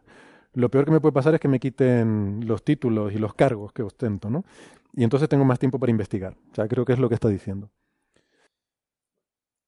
Es un farol, pero bueno, es una especie de bravuconería, pero bueno. Yo no conocía la entrevista, me la, me la hizo llegar Alberto eh, y me hiciste un comentario, Alberto, eh, sobre el periodista que hace esta entrevista y luego cuando la leí me pareció de las mejores entrevistas que he visto, porque el, o sea, realmente le saca las tiras, ¿eh? El periodista, que por cierto también se llama Avi, Ah, sí. no se lo visto. Abraham. sí, es verdad. Eh, él, eh, a mí me parece, a mí me parece un ejemplo de, de gran periodismo. gran periodismo. este- En Sí. esta tradición de el periodista no necesita valorar a la gente, el periodista solo tiene que contar lo que está sucediendo. Y este periodista hace exactamente eso, cuenta exactamente lo, que, ve, y Lo que ve y lo que eso oye. genera, genera un retrato perfecto de, de esta persona, de lo que esta persona pretende y de, o sea, es, es- de alguna manera le fusila con su pluma. Es, es- a mí me parece estupendo el artículo. ¿eh? Yo conozco compañeros que, que conocen a Loeb. Bueno, eh, José Alberto es uno de ellos y le, y le tiene mucho respeto, ¿eh? Y le tiene mucho respeto. Yo no lo conozco, no tengo ninguna, eh, en ese sentido, ninguna información. Pero el retrato que hace este periodista eh, es de un tipo de carácter eh, muy, muy especialito, ¿eh? Es de una persona ensimismada, eh, obsesionada con recordar su estatus, con recordar las cosas buenas que ha hecho. es, el de. O sea, es que hay, hay momentos de la entrevista que son, son increíbles, ¿no? Por ejemplo, cuando dice: estamos en su despacho y hay un papel perfectamente escrito con ecuaciones muy bellamente escritas en la parte de la mesa que está más cerca de nuestras sillas. Le preguntamos lo que es ese papel y nos dice, oh, es mi último cálculo sobre esto de Oumuamua, que es un objeto extraterrestre. O sea, es realmente lo que ha sucedido. que Es- es- es casualmente he dejado ahí para que usted lo vea.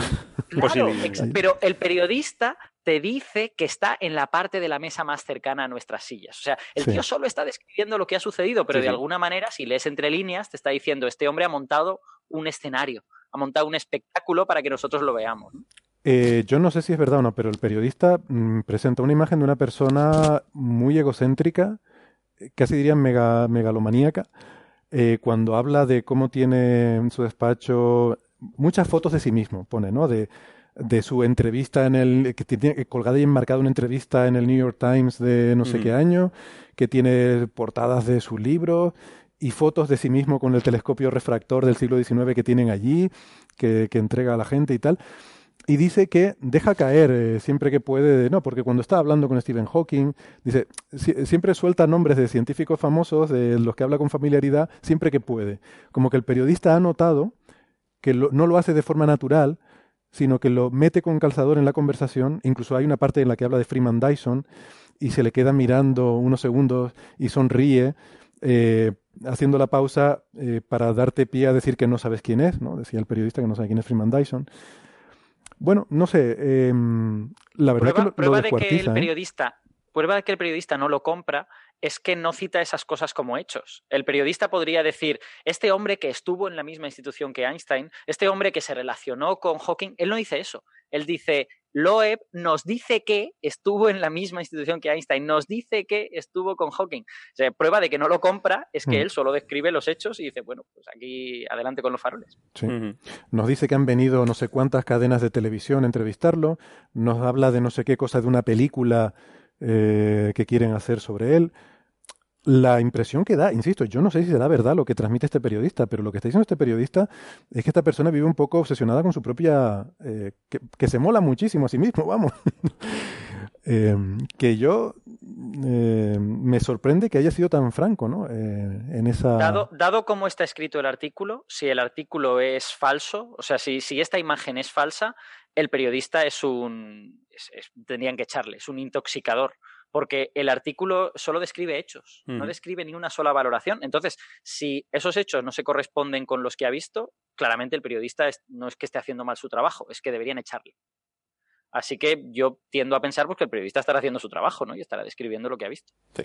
Y, y como hablábamos antes de a priori y todo esto, eh, eh, no es descartable que un científico ¿sabes? tenga ese tipo de comportamiento. ¿eh? O sea, no, No. Es un científico soberbio. es un científico soberbio de los cuales, a pesar de la risa y tal, hay mucha gente que, son, que es así. ¿eh? O sea, que yo no descartaría que sea O un sea, soberbio sí. y... Yo no conozco a ninguno, pero... pero eh, Bueno, yo te puedo nombrar, ¿sabes? no, no quiero saberlo. Tendrías que pararme probablemente porque... Quiero, el, el día que estemos ante ese juez, quiero poderle decir, yo no sé nada, señoría. Usted me está hablando. Bien. Son una minoría, de todas formas. ¿eh? Son una minoría mayoritaria. Ya, minoría que dan mucho por saco. O sea, Esto es como decía que el, le fastidia mucho. el problema es que el 99% de los astrónomos dan muy mala reputación al resto. Bueno, en fin, que la verdad que la entrevista es súper fascinante. ¿eh? A mí, yo me divertí leyéndola. eh, me dio también un poco de, no sé cómo decirlo, si vergüenza ajena, ¿eh? Eh, que no sé hasta qué punto es justo, ¿no? Que alguien te abra las puertas, te conceda una entrevista, mm, te facilite tu trabajo y... O sea, me parece como que el periodista trata mal al- a su anfitrión. Por otra parte, bueno, el periodista tiene que ser objetivo y decir la verdad, ¿no? Eh, si eso es lo que él Si percibe... ar- Claro, si el artículo está bien escrito, eh, y en el sentido de que es honesto, solo describe lo que el periodista ha visto. Todo lo demás lo deduces tú, todo lo demás se lee entre líneas. Entonces, quiero decir, tú no tienes por qué tratar bien a una persona que te da una entrevista. Si le haces una entrevista a un sátrapa que ves que está engalanando su castillo para que creas que su país es fantástico, cuando en realidad la gente se muere de hambre fuera, pues tú lo has de decir. ¿no? O sea, por decir suena, una situación que los periodistas identificarían más con el trabajo de un periodista, ¿no? Esta, esta cosa en concreto, eh, pues parece una cosa un poco rara, ¿no? Un retrato de un científico. Pero, vamos, yo creo que lo que un periodista debe hacer es contar lo que ve y ya está. Debo decir que mm, dentro de la gente que, que hace cosas de SETI, de, de, la ciencia esta de, de buscar extraterrestres de verdad, hay cierta mm, hay cierta polémica sobre, sobre el LOEF, ¿no? Em, hay, en fin, eh, en Twitter hemos visto conversaciones interesantes sobre gente que está a favor de defender que, bueno, que puede decir lo que quiera, y gente que piensa que, que hace daño, ¿no? Porque... Como el más loco del manicomio, ¿no? Hay un concurso, ¿no? Seti ya está al límite y ya este se sale. Ya. ¿Nos dan mala imagen al resto? Te Eh, Ustedes se ríen, a mí, a mí me gusta lo Hombre, de- porque lo tú has trabajado con Seti, un- pero nosotros no reímos. Te puedes reír menos. Sí, sí. Bueno, después- el, día, el día después que aterricen, el día que aterricen les voy a decir, estos dos... eh, Que, Claro, me, que me día que- lleven a mí y a Bernabé. El día que aterricen, aterricen. el día que aterricen irán a por los que han estado intentando investigarlo, o sea, que serán probablemente seas el primero en morir.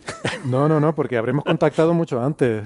Y entonces les Sí, sí, diremos... sí. Hayas pasado "Vengan, la lista de quiénes son los que no hay que tocar. ¿no? Ya les pasaremos la lista de quiénes son los, los buenos. Que respeten a estos. ¿Qué De todas maneras, yo creo, yo creo que esta conversación que hemos tenido sobre el OEB, sobre el artículo y todo esto, eh, eh, me sirve muy bien para que, para que el público entienda lo difícil que es responder a la pregunta que me hizo Vicente Valles. O sea, cuando Vicente Valles te pregunta, Hmm. ¿y qué opina la comunidad de este señor? Eh, yo respondí lo que me pareció más honesto, que es que es un hombre de mucho prestigio y que la gente está un poco perpleja de que esté defendiendo este tipo de ideas, ¿no? Porque, porque es un tío súper bueno, súper inteligente, probadamente inteligente, y sin embargo está defendiendo cosas que, hombre, sin ser claramente erróneas, pues son altamente improbables, ¿no? Entonces la gente está un poco en plan de, ¿y esto por qué? Ya. Sí, sí. Hombre, aquí esto no es el telediario de Antena 3, podemos hablar con más libertad. Eh, yo creo que la gente respeta o respetamos su trayectoria eh, en las cosas, en lo que ha sido la mayor parte de su investigación, que es investigación muy seria sobre, sobre sus temas, y que luego se ha puesto a hacer, mm, se ha puesto a hacer tonterías. Y, y ya está. Y creo que hace daño no solo a Mm. SETI, sino a toda la astronomía. Porque este señor se le presenta como el jefe de astronomía de Harvard. De Harvard. Es el director de astronomía de Harvard. Creo Sí, que, hace hay- daño a Harvard. Hay una falacia de la autoridad ahí, pero bueno. Hay una falacia de autoridad muy grande, pero el periodismo vive de eso. Pero también se usa. Hmm. Eh, y creo que hace daño a Harvard. La, y creo... la humanidad vive de eso, La humanidad ¿eh? vive de eso, El sí. periodismo no ha creado la falacia de autoridad. Ah, no, la no, no, por humanidad. supuesto. Claro, claro. No, vamos a ver, el periodismo refleja la sociedad. Eh, quiero decir, eh, hay, hay muchos tipos de periodismo. Aquí estamos hablando del periodismo de masa. Hmm. El periodismo de masa está dirigido a la masa y se retroalimenta mutuamente. Está modelado para, mm, Para satisfacer, eh, sí. exacto, Mm, para satisfacer lo, lo que la masa demanda. genérico y... Entonces yo siempre digo, el problema para mí último es de la sociedad, ¿no? Lo que nosotros pedimos es lo que se nos pone en el plato. Lo que, lo que quiero decir con esto, porque a mí me ha molestado mucho, en, sobre todo en mi época de estudiante, ahora ya me he acostumbrado, ya he dado a la gente por perdida en general, pero eh, lo que quiero decir es que el, la, eh, la propia comunidad científica es muy sensible a la falacia de autoridad. Es altamente sensible y no, nos tenemos por gente muy crítica y tal, y lo somos, es verdad, pero a la vez cuando alguien muy prestigioso dice una cosa, le atendemos más que cuando lo dice una persona que no es tan prestigiosa. Entonces, la falacia de autoridad no es algo que haya inventado nadie, es algo consubstancial al pensamiento humano, al menos actualmente, no sé, dentro de 500 años, pero ahora sí. Sí, sí, sin duda. Pero Sí, bueno, por pero por lo menos entendemos racionalmente que no... Sí, está por ahí el dicho ese en ciencia, ¿no? Que hay ideas que solo entran cuando se muere la generación anterior, ¿no? Eh, o sea, eh, tú- lo mismo que has dicho, Alberto, se puede ver desde el otro punto de vista, ¿no? Si alguien muy eh, de muy alto nivel mantiene una idea que va en contra de lo que otra gente nueva está sugiriendo, eh, esas ideas nuevas no van a permear en ningún momento, ¿no? Pues, pues sí. Em, entonces, bueno, nada, eso simplemente estaba diciendo que yo creo, vamos a ver, para mí esto es como lo que tiene Loeb con Oumuamua, para mí es una creencia, ¿vale? Como hay gente que tiene creencias en otras cosas. Entonces me parece muy bien, está libre de tener sus creencias, incluso de intentar demostrarlas, pero a día de hoy es una creencia. Yo no eso no lo entiendo muy bien, porque hay muchos científicos que simplemente cogen una teoría y, la, y lo hacen como creencia, es decir, eh, es una teoría válida como cualquier otra, pero es su teoría y le tienen mucho cariño. Y entonces siguen con eso hasta el final, bien, perfecto, y está bien porque a veces, eh, incluso durante la propia vida de ese investigador o investigadora, se puede demostrar que, ese- que era cierto o no. Pero es que esto de los alienígenas no se va a demostrar en la vida de este señor. Entonces, ¿para qué? Bueno, yo, ¿Para qué mi opinión esto, personal, ya que estamos aquí haciendo psicología Sí, sí. remota de gente que no conocemos ni a la que hemos conocido nunca, mi opinión personal es que él ya ha trascendido, o sea, yo creo que Lo ya- humano, ya. lo humano, no. Eh, yo creo que él ya se ve que ha llegado al límite al de lo que ¿no? puede llegar en cuanto a fama, en cuanto a famoseo, eh, como investigador en su campo y está pensando en el legado. O sea, yo creo que él sueña con pasar a la historia. Seguramente de pequeñito, Mm. pues pensaba ser uno de estos, pues como Newton, Galileo y no sé qué y tal. Y ves que, bueno, que tienes 600 papers, que tienes no sé cuánto número H, con tus agujeros negros y tu cosmología, y dices, ¿Y ahora qué hago? pero con esto no voy a Mm. pasar a la historia. Ni siquiera me van a dar un premio Nobel. Ahora, si yo, por ejemplo, digo algo que luego dentro de 100 años, imagínate que tiene razón con lo de Oumuamua. O sea, si no la tiene no va a pasar nada. No, en el futuro no se va a recordar que se equivocó con Oumuamua, ni, ni se le va a recordar por nada. Pero si tuviera razón, dentro de 100 años dirá, esto había, había un tío en el siglo XXI que dijo que fue el primero en decir que esto era tal. Y entonces, ese será su... Yo creo que lo ve como una especie de lotería para la historia. Que Sí, si eso- no acierto no pasa nada y si acierto me gano un sitio en los libros de texto. Es una característica psicológica bastante preocupante.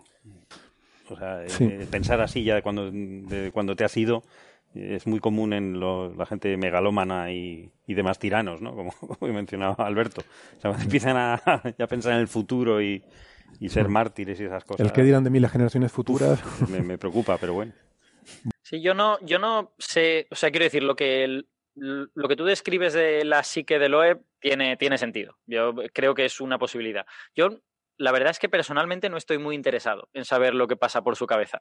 Eh, ahora bien, si tengo que valorar su, su actuación y su persona de alguna manera, creo que diría que científicamente no ha hecho nada terrible, ha publicado un paper con una posibilidad que es un long shot, que es una posibilidad muy improbable, pero bueno, es un paper que es honesto y que hace bien los cálculos que puede hacer y tal. Perdona, perdona Eh, Alberto, eh, el paper, eh, para mí el paper está muy bien. Quiero decir, él en el paper lo que hace es un cálculo de cuánto puede eh, sobrevivir una vela solar. Eso está bien. eh, incluso eh, tiene incluso la utilidad práctica de verlo al revés. Nosotros ahora queremos mandar velas, ¿no?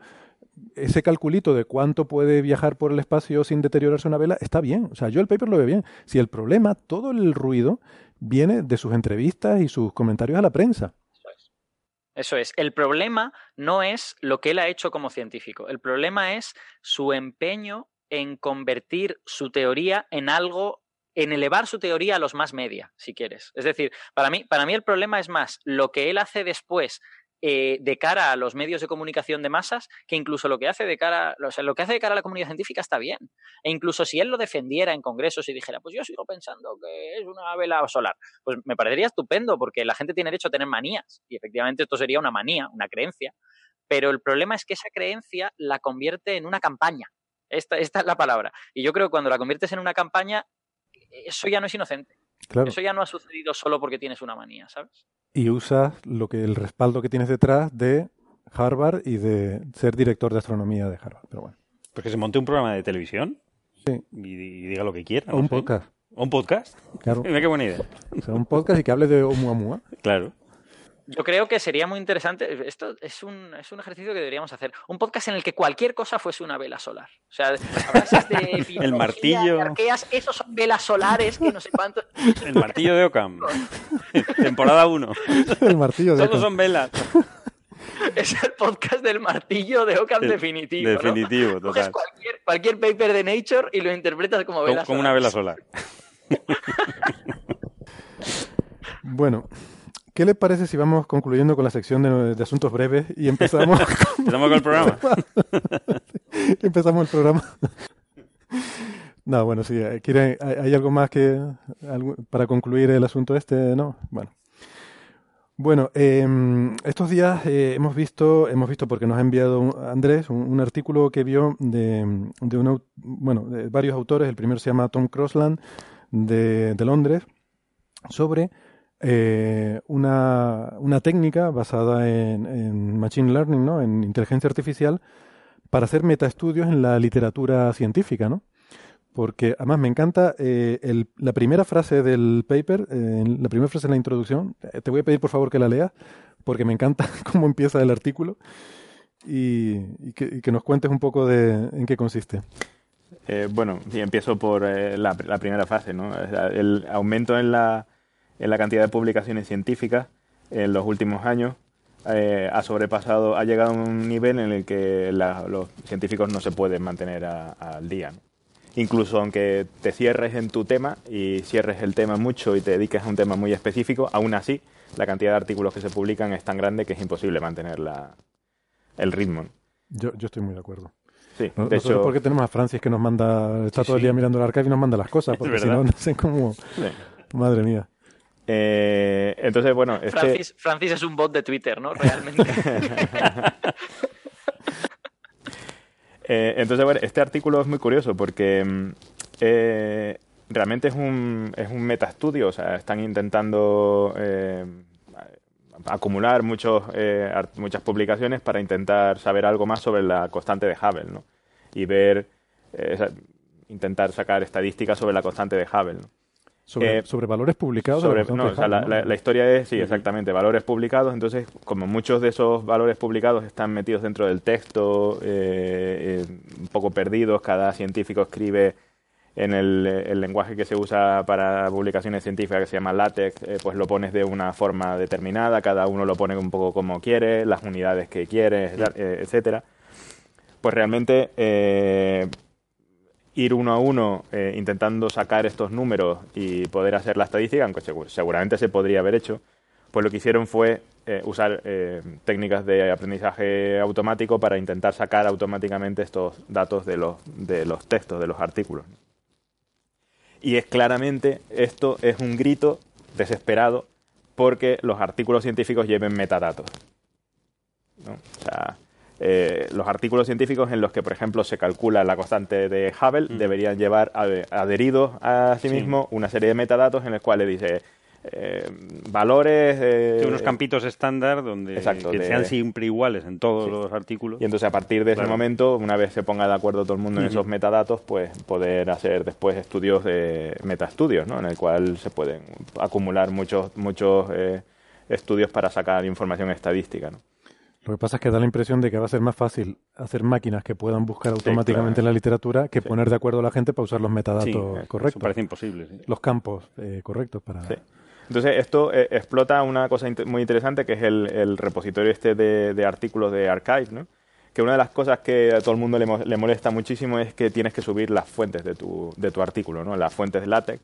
Y la gente se queja porque dice que dentro de las fuentes de LaTeX pues pueden poner comentarios que la gente después puede leer y tal. Bueno, no, no- tampoco sé muy bien exactamente quién es el, de- el descerebrado y loco que se va después a mirar La fuente. el- realmente las fuentes, ¿no? Aunque sí que he visto artículos de gente que usa también técnicas de aprendizaje máquina para extraer esos comentarios y hay comentarios famosos ¿no? de artículos científicos en los cuales eh, que ponen un poco en duda cuáles son los resultados científicos. ¿no? ¿Pero quién deja esos comentarios? bueno, pues bueno, cuando uno Se sube- limpian un poquito antes de subirlos. Ya, bueno, pero si no los limpias tam- Ya. tampoco pasa nada, ¿no? Pero pues, siempre está el, el típico comentario de, bueno, esto que está aquí no estoy muy seguro, ¿no? De esta frase y tal. Y la dejas al Pues final esto en para qué el- estaba, ¿no? en el artículo publicado. ¿Esto para qué servía, no? Entonces, bueno, una, eh, una de las ventajas que tiene es ¿Ponemos que... el valor real o el inventado? Una de las cosas, de las ventajas que tiene es que al dar las fuentes, pues tienes acceso al texto, ¿no? No tienes después que hacer eh, tratamiento de imágenes Sí. sobre el artículo y tal. Eh, y aparentemente, del orden del 91% de los artículos que están en los repositorios de Archive tienen las fuentes disponibles, ¿no?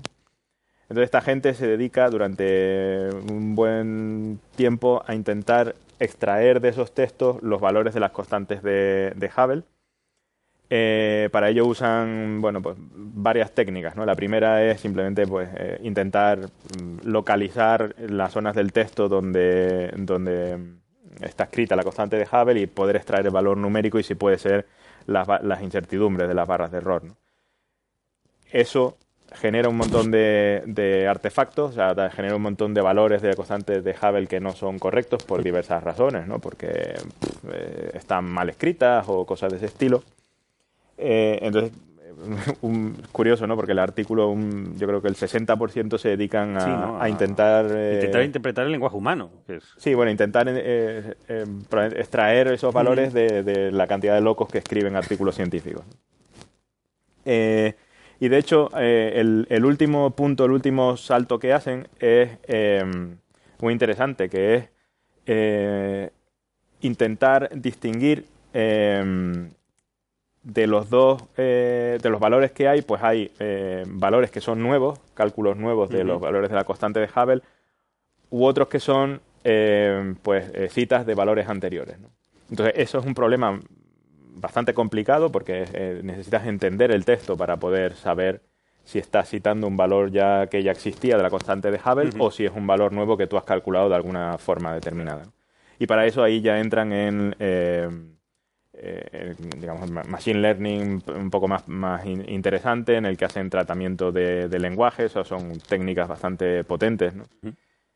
Y eh, llegan al final a unas estimaciones de la, de la variación de la constante de Hubble con el tiempo, de cómo ha ido variando. Y eh, curiosamente, eh, a que lo ponga aquí, eh, hay una cosa que a mí me sorprende muchísimo y es que, bueno, las medidas son desde el año 95, me parece que es cuando se abrió Archive, creo, y hasta la actualidad. ¿no? Y hay unos hitos que son eh, el programa de Hubble, el programa Key Project de Hubble para eh, calcular la constante de Hubble. Después el, el, ah, el satélite WMAP, que fue, digamos, el primero que realmente pudo hacer cosmología de precisión. Y el último es eh, Planck, ¿no? los resultados de 2013 de Planck. Y curiosamente, la constante de Hubble antes de pre-WMAP era muy variable, ¿no? No, se podían encontrar valores entre, entre 50 y 90 kilómetros por segundo por megaparsec. Pero a partir de WMAP ha convergido prácticamente a 72 o algo así em, durante bastantes años hasta que llegó Planck y entonces ha aparecido la famosa eh, eh, La tensión, tensión. la tensión que existe de dos valores posibles de la constante de Hubble que están como a tres sigmas y media una de la otra. ¿no? Eh, la verdad que el, artículo es muy bonito. Los resultados son interesantes por, eh, en cuanto a como cualquier metaestudio, ¿no? En el cual que pones en común un montón de, de datos, intentas sacar, pues esto, en este caso la evolución temporal de la constante de Hubble, ¿no? Yo de hecho esperaba que, pues de hecho yo creo que había visto, no, no sé si alguno lo había visto, un, un, un estudio como este, pero histórico desde la época de Hubble, de cómo ha variado la constante de Hubble con el tiempo y, ahí se ve mucho, mucho mejor. ¿no? Ahora, eh, eh, lo que hay ahora últimamente, los últimos 30 años, son modificaciones sutiles de la constante de Hubble. Pero eh, en los inicios pues no se tenía mucha idea de cuánto valía, valía y entonces hay una convergencia según alguien decía esto vale tanto y tenía un ar- argumento de, De autoridad. de autoridad, pues a- durante Todos unos años, ahí, durante ¿no? unos Claro. años los valores tendían a eso, después volvía alguien con autoridad a, a modificarlo y los valores volvían otra vez a, mo- a modificarse y además no estaban dentro de las barras de error, ¿no? con lo cual todo el mundo estaba mintiendo. Sí, eso se ve en los metaestudios, esto muchas veces, ¿no? El, el sesgo de confirmación, Ujú. Que a veces se ven, incluso a veces se ven convergencias que son mucho más finas que la barra de error. Sí. O sea, que todo el mundo tiene una barra de error así, pero todos los valores coinciden Sí. con uno, que será el que dijo el Pope, Claro. y entonces a todos les sale el mismo valor. Eh, en cuanto a, bueno, aparte, eso es en cuanto al contenido científico, ¿no? Pero en cuanto al contenido de, de aprendizaje máquina, usan una cosa que a mí me apasiona muchísimo, que es eh, toda la- el, todo el, el tratamiento del lenguaje, en el cual se han hecho avances impresionantes, ¿no? Últimamente, en- para, por ejemplo, para traducción automática, para eh, entender textos y cosas de ese estilo, ¿no? Claro, porque incluso... Esto es un algoritmo de lenguaje natural, o sea, esto se lee en los papers. Sí, sí, sí. De hecho, se lee los abstracts que al parecer, eh, por alguna razón, llegan a esa conclusión de que el valor que uno pone en, lo- en el abstract es como más seguro que lo que después escribes en el artículo, ¿no? Hmm. Pero usan una, una técnica, porque claro, leer la- las redes neuronales, que es lo que se usa en este caso, eh, trabajan con números. Es mucho, mucho más eh, eh, lo que sabemos usar ahora mismo. Entonces, la idea es transformar palabras en números. Entonces usan una técnica que se llama Word2Vec, que se desarrolló en el año 2013, eh, para asociar un vector, o sea, un conjunto de números a cada palabra. De forma que las palabras que dentro de una frase suelen ir juntas, por ejemplo, eh, galaxia y telescopio, por ejemplo, o estrella y telescopio, pues esas dos palabras, galaxia y telescopio, tendrían que tener un vector parecido. Deberían estar cerca, ¿no? Pero en cambio, galaxia y mm, botella de agua eh, deberían estar lejos porque no suelen estar en el mismo contexto. Entonces, en base a esto, eh, esto es lo que se usa actualmente para, para muchas técnicas de, de- de lenguaje natural, de traducción y cosas de ese estilo. Eh, y además tienen una cosa graciosísima y es que permiten hacer álgebra también de, palabras. ¿no? Eh, o sea, un caso que se suele poner, ¿no? O sea, se hace contexto natural y tú pones, mm, no sé, rey eh, más, o sea, rey más mujer y sale reina. Y cosas de ese estilo, ¿no? Y, y- y- y- y es simplemente pues eh, esta técnica de Word2Vec que permite hacer este tipo de cosas, ¿no? Entonces la usan después para eso, para refinar cuando uno hace un valor, da un valor de la constante de Hubble eh, nueva o, antigua. Y de resto, pues nada, no llegan tampoco a ninguna conclusión, salvo que, bueno, es podría considerarse como valores más rotundos de la constante de Hubble en el cual se han tenido en cuenta todas. ¿no? Bien, bien. No sé si alguno tiene algo. Pues no, la verdad que me parece una herramienta súper interesante para cuando uno tiene que hacer una búsqueda en la, en la bibliografía, sobre todo cuando es un campo a lo mejor que no es en el que trabajas habitualmente, pero necesitas saber, eh, yo qué sé, cualquier cosa, ¿no? Pues Pues se puede usar en negativo, es decir, en qué campos no se está trabajando ahora. O sea, porque se, se- se está leyendo el archivo entero. Se está O sea, leyendo, nosotros sí. tenemos a Francis, pero no todo el mundo lo tiene. O sea, si hay que estar pendiente, o sea, la, la máquina se puede leer todo y decir, oye, Claro, el mundo ¿qué pasa de anglosajón- este campo? ¿no? que en el mundo anglosajón no tienen a Francia, Claro, entonces ¿qué, pueden hacer? no? Entonces, pu- puedes ver huecos, eh, oportunidades de, oye, que esto no se está estudiando, o por- ¿sabes? O sea, Sí, es muy bueno hacer estadística, ¿no? En qué campos se está trabajando más, en cuáles menos. Hmm. No, no, la verdad que las posibilidades son infinitas. Yo quería, quería hacer un comentario en no tanto en la dirección del machine learning, pero me ha venido, me ha venido a la cabeza cuando habéis eh, mencionado este trabajo y cuando habéis mencionado eso de hay tanto conocimiento que es difícil dar abasto, es difícil estar al día y tal. Hubo un artículo que vi en una revista de química en Angevante hace como un año, yo creo que hablamos de él aquí brevemente, no estoy seguro, en el que eh, tenían este mismo problema. O sea, decían, es que desde mitad de- del siglo XIX hasta ahora se han publicado cantidades ingentes de información sobre reacciones químicas, cómo conseguir una molécula a través de otra, cuál es la eficiencia de esta reacción química para conseguir no sé qué. Y hoy en día esa información está desestructurada y si la pudiéramos estructurar, podríamos encontrar maneras de llegar de esta molécula a esta otra, con qué eficiencia podemos llegar y todas estas cosas. Y esta gente describía, eh, basándose en una base de datos, que ahora mismo no recuerdo exactamente cómo funciona, yo creo que es una base de datos que ya existe, que no les hacía falta el machine learning en ese sentido. No, no había nada que leyera los artículos, sino que ya estaba en alguna parte. Y lo que hacía este programa era buscar todas las posibles cadenas para llegar desde A hasta B. Si yo lo que tengo es este compuesto y quiero llegar hasta este otro, ¿cuál es la manera más eficiente con, con, con mejor yield, que es lo que dicen los químicos, ¿no? Con, con, más eficiencia de producción para, a partir de este reactivo, conseguir este producto. Y era un problema muy interesante, porque efectivamente había un montón como de literatura de un paper publicado en 1903, otro publicado en 1984 y otro en 2015. Y a lo mejor si los ligabas los tres, ostras, tenías una cadena de reacciones estupenda, pero a ver quién va a encontrar esa, esa ligadura, ¿no? Sí, sí eso lo, lo comentamos, es verdad, lo comentamos en Coffee Break. Pues bien, y también de inteligencia artificial, no sé si quieres comentar lo de AlphaStar, ¿no? El, la nueva inteligencia artificial de DeepMind. Sí, eh, sí, efectivamente. La, eh, el, el, el, DeepMind está, bueno, junto con, no me acuerdo quién es, ¿no? Pero están intentando desarrollar, eh, intentando resolver juegos de ordenador. ¿no? Ya lo hicieron con el, eh, con el Go hace poco, ¿no? Sí, que se fue la que estuvimos comentando aquí, sí. ¿no? Que generó un montón de titulares y... Sí, porque Exacto. el ajedrez ya cayó hace mucho tiempo, o sea, Sí, hace sí. tiempo también. El ajedrez, sí. El Eh, juego que le gusta a Alberto, no sé si se llevó un disgusto muy grande cuando ya las máquinas... Ya no tiene Bueno, sentido, es- Alberto, no vas a poder ganar a las máquinas en ese juego. Hay que buscar otro. No, ni, ni, tampoco, ni tampoco a la mayoría de los humanos, porque soy bastante malo. Claro, si el, el, el- el- juegas por otra cosa. Pero bueno, también, también jugamos a tenis, como decía uno, que es un Sí. juego en el que nunca podrás superar una pared. Nunca. Eh, Nunca podrás ser mejor que una pared. Entonces, Y no pasa nada. Y no pasa nada. Claro, claro.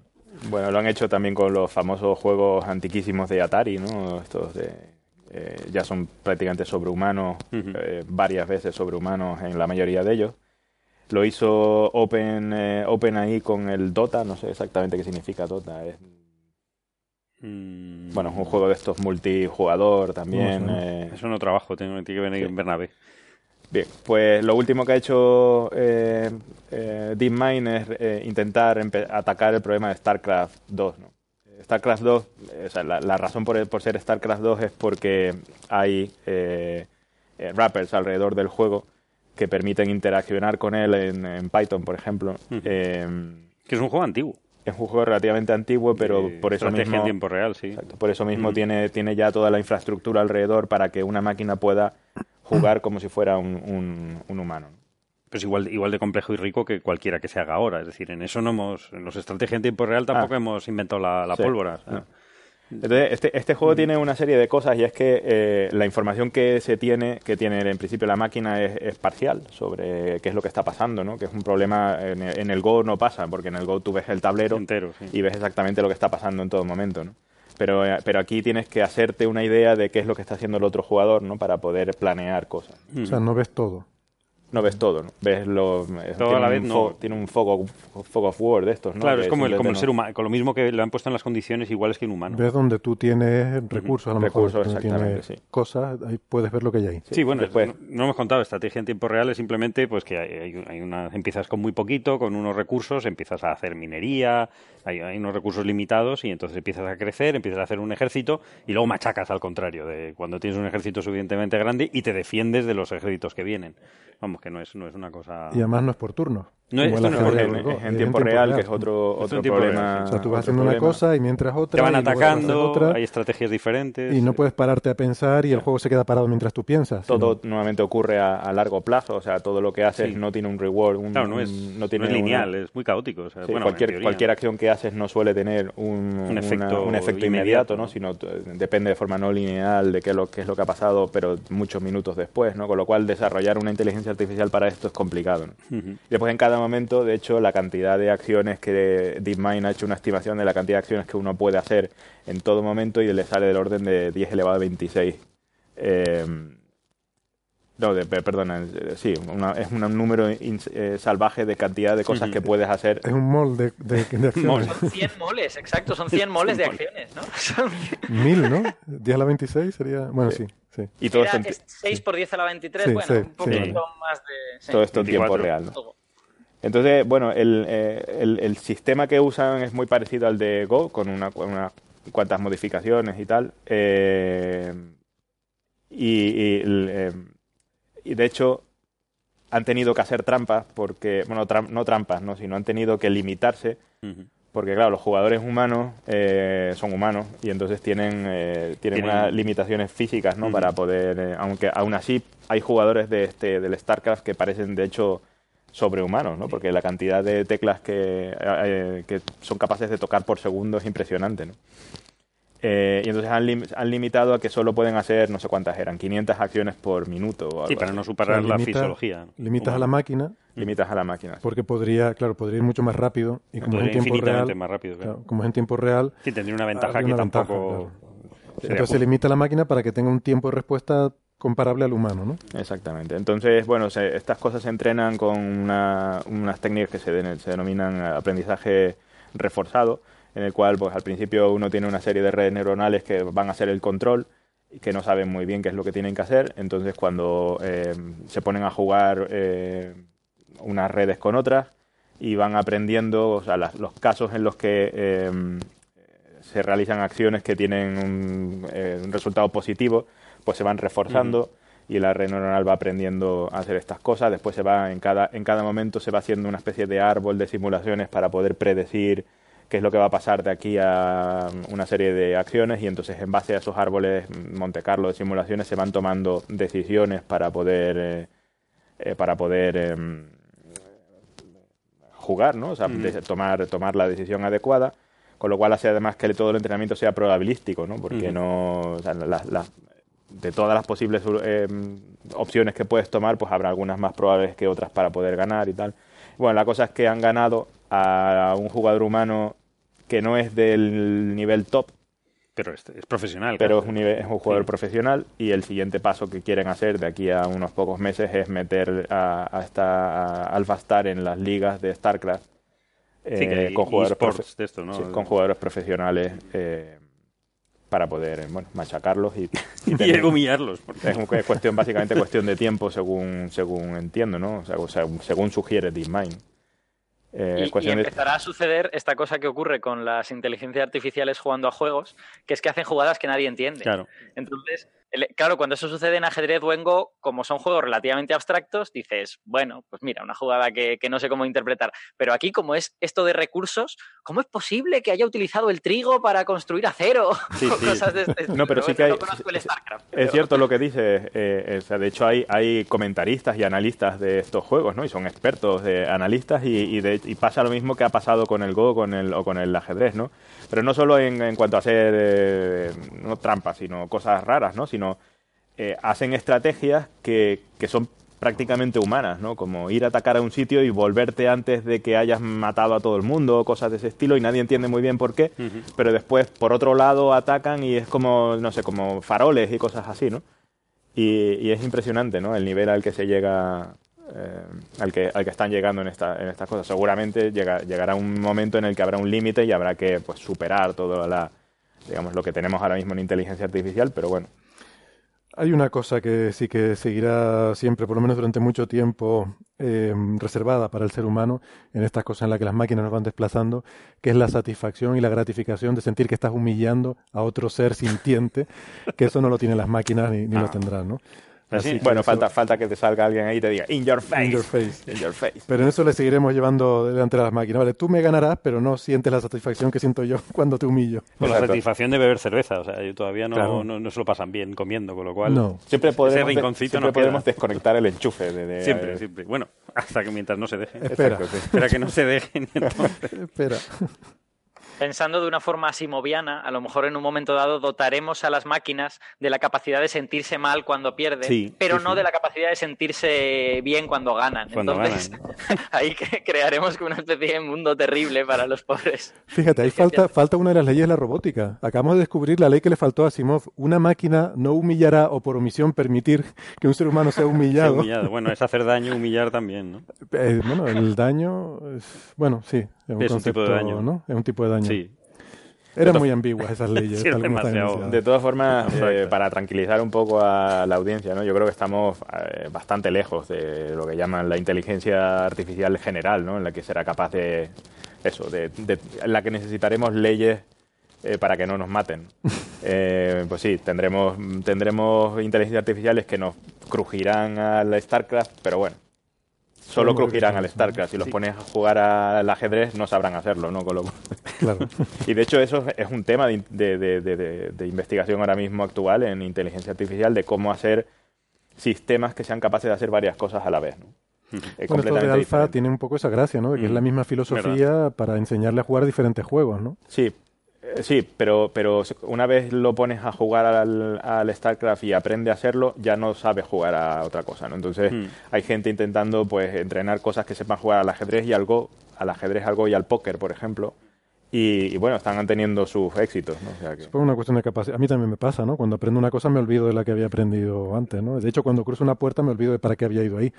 Entonces, yo me imagino que... una, una pregunta, ¿esta, ¿esta capacidad de aprender varias cosas, ¿se sabe si tiene que ver con que simplemente, digamos, tienen más capas o más neuronas en la red neuronal? Es decir, ¿es una cosa cuantitativa o es una cosa cualitativa? Yo creo que es una cosa de especialización.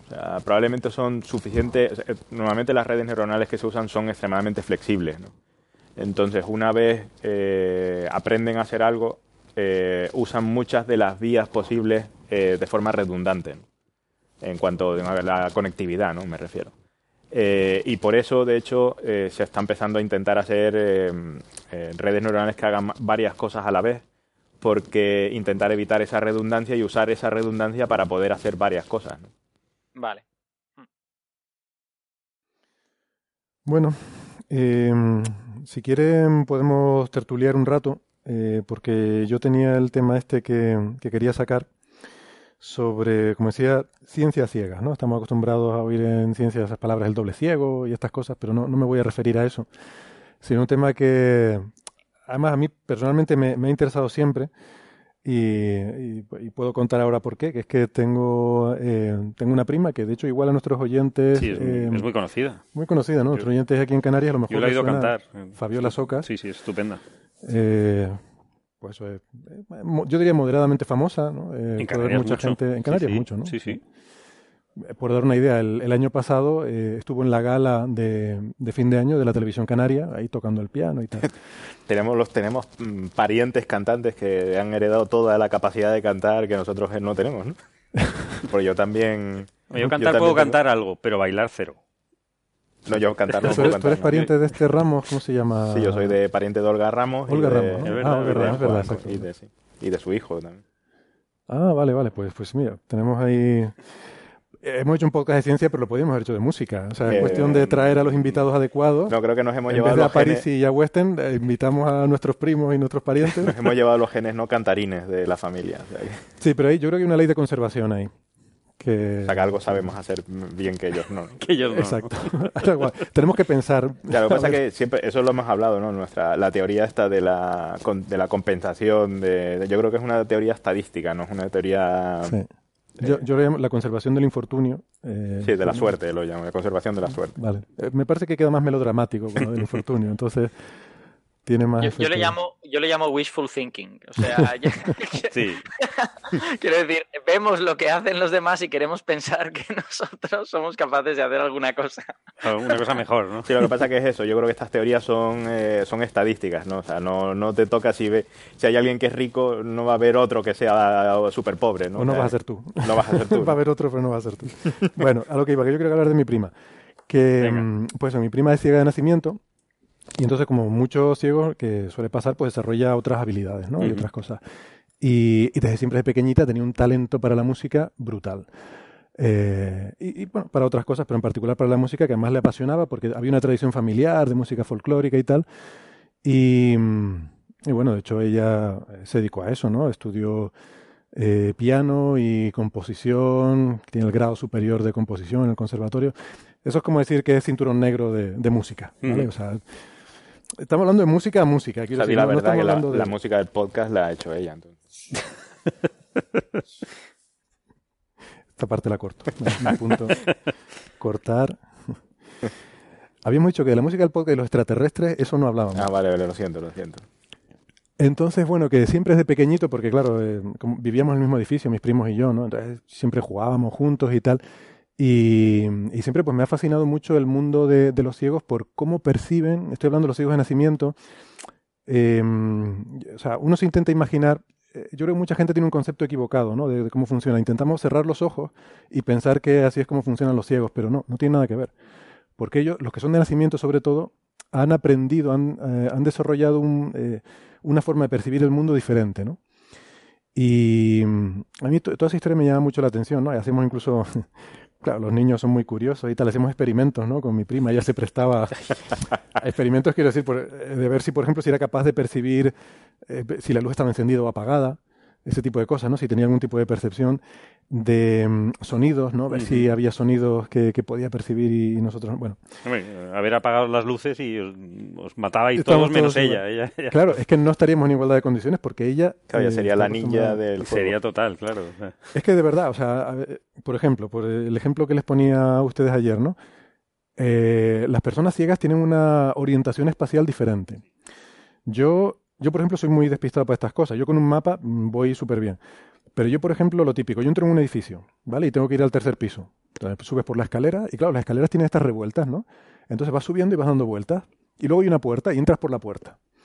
Y al fondo hay una ventana. Y entonces la pregunta, ¿esa ventana da a la calle o da al patio interior? No tengo ni idea. Quiero decir, yo desde que las vueltas que di subiendo por la escalera ya no Ya tengo ni sabes, idea de en qué ¿Hacia dirección va? estoy Claro. mirando. Eh, sin embargo, muchas personas ciegas que, que lo son de nacimiento sí que tienen esa... Porque de alguna forma, eh, subconscientemente Guardan- van guardando la información del movimiento que van haciendo. Entonces tienen una orientación espacial diferente, ¿no? Eh, no sé, el- eh, la percepción de otros sentidos y tal. Bueno, en fin. Eh, y resulta que el tema de, en particular de la ciencia mm, me empezó a interesar porque el año pasado eh, me pasaron dos cosas curiosas. Primero, que en el Congreso este de Leguas, que fue en Liverpool, estuve allí, en la sesión de física solar eh, había una chica dando una, una charla, una estudiante de doctorado del grupo de San Andrews.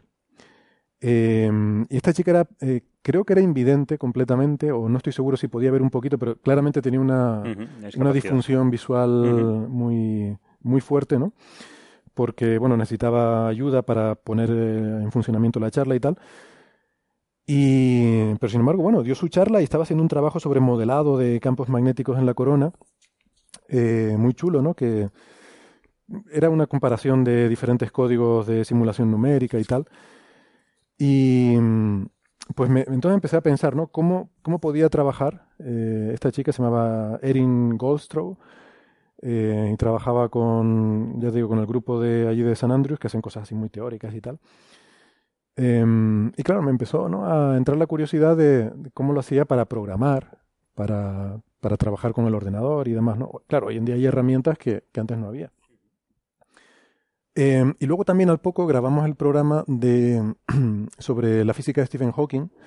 Y ahí estábamos hablando, ¿no? En, en un momento dado en la conversación estaba José Edelstein hablando sobre, sobre Hawking y sobre su discapacidad y tal, y decía, bueno, pero a mucha gente le puede sorprender que a pesar de esta falta completa de movilidad pueda ser un físico mm, de primer nivel, eh, pero a nivel de la historia, no solo del mundo, ¿no?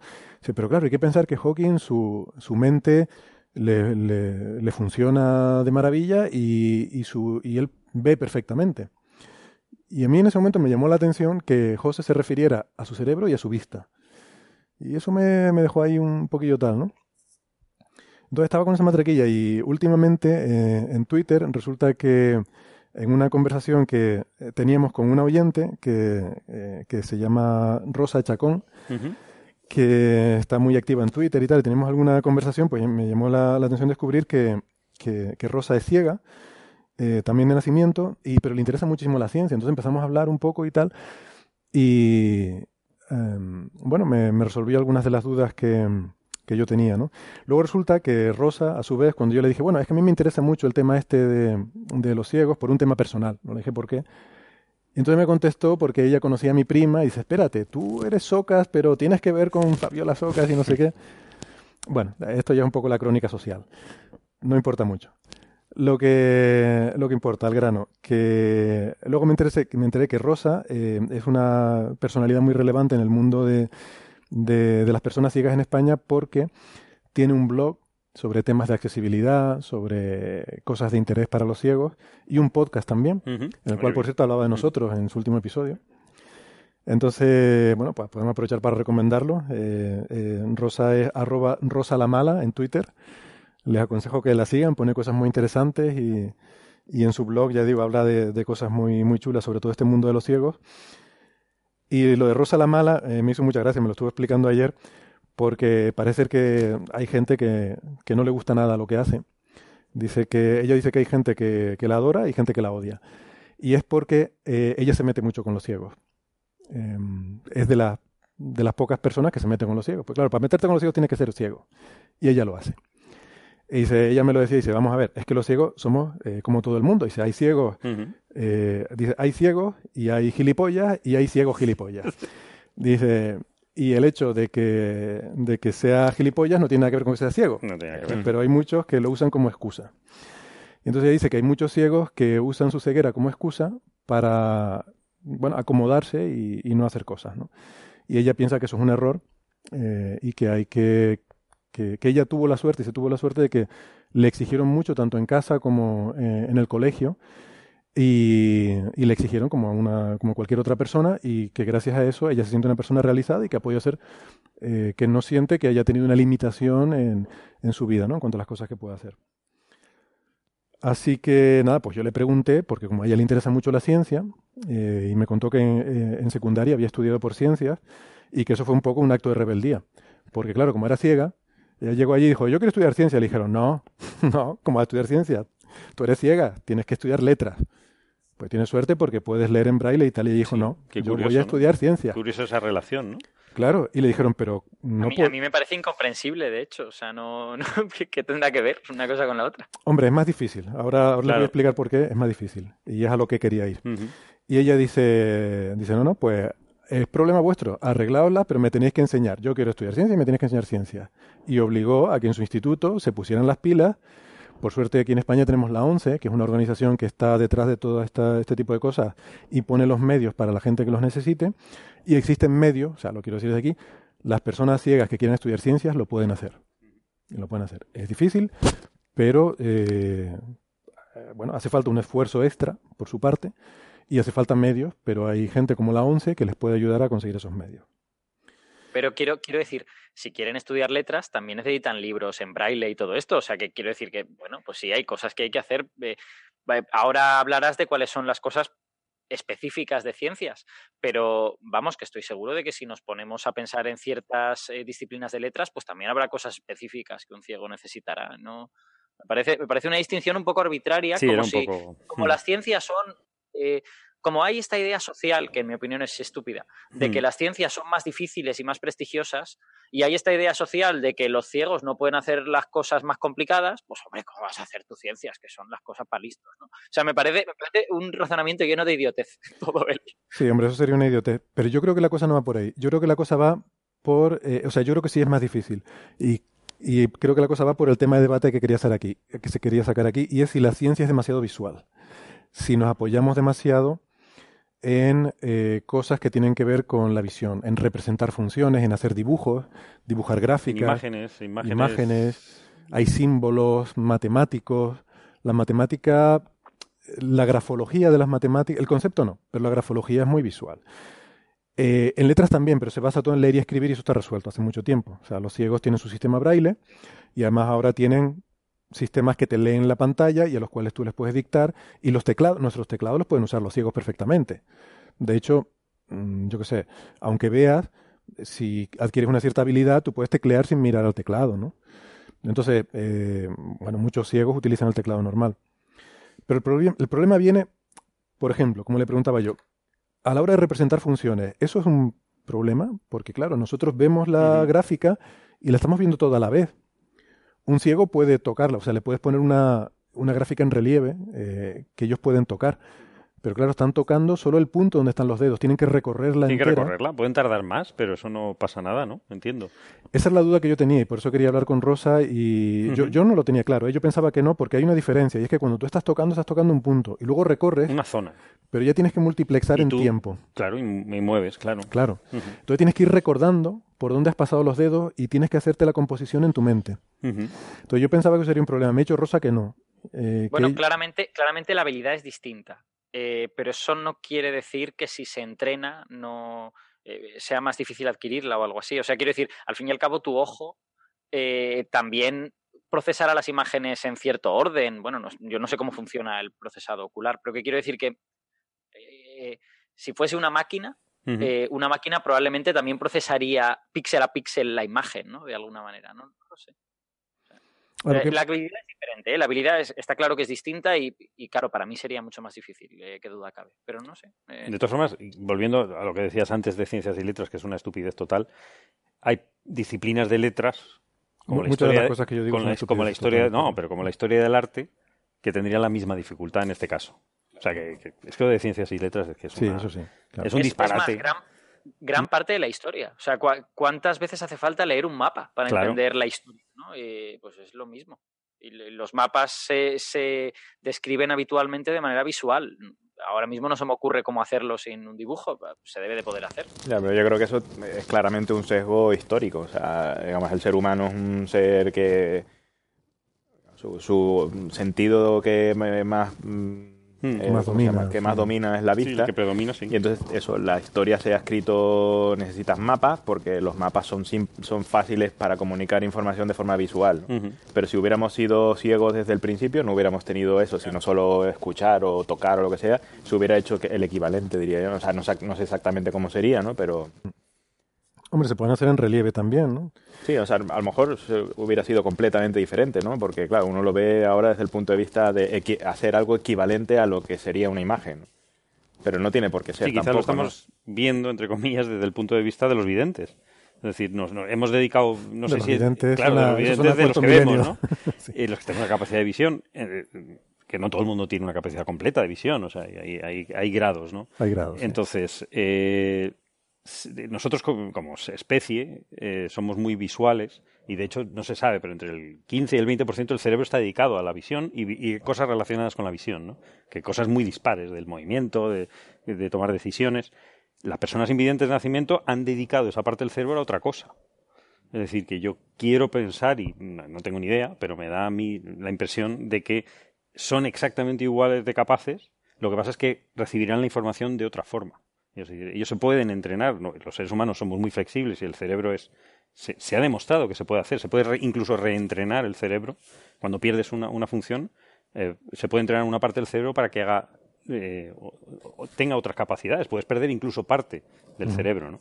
Y se puede reentrenar otra parte para hacer lo mismo que hacías antes. O sea que, que lo que quiero decir es que su- lo único que cambia es la forma de incorporar la información a su mente.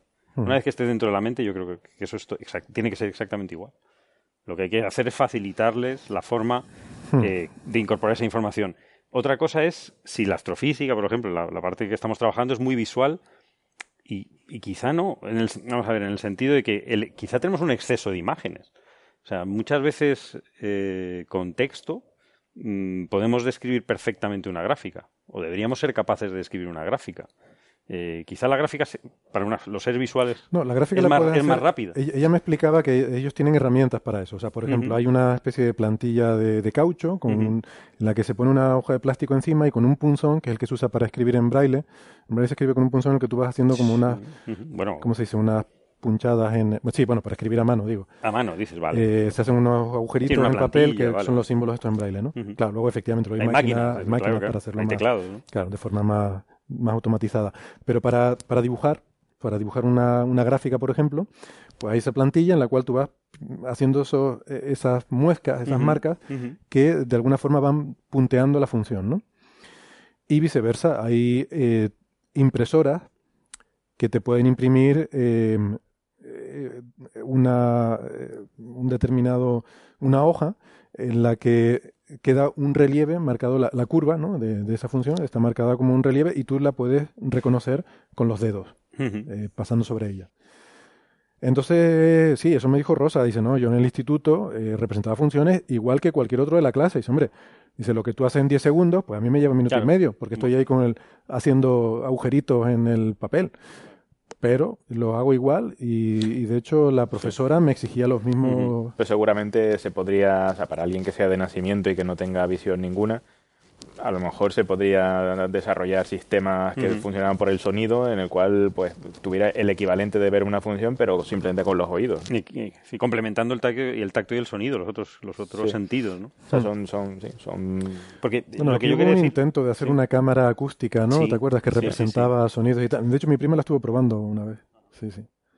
Pero, pero eh, sí, pero yo creo que vuelve a ser lo mismo de intentar los videntes Sí. eh, ponernos en la, en la piel, la de, piel un, de un de invidente. no vidente y por lo tanto lo que tú necesitas es pues eh, escuchar lo que yo Lo estoy que yo estoy viendo, ¿no? viendo, sí. y, y probablemente no sea así lo que tiene que pasar ¿no?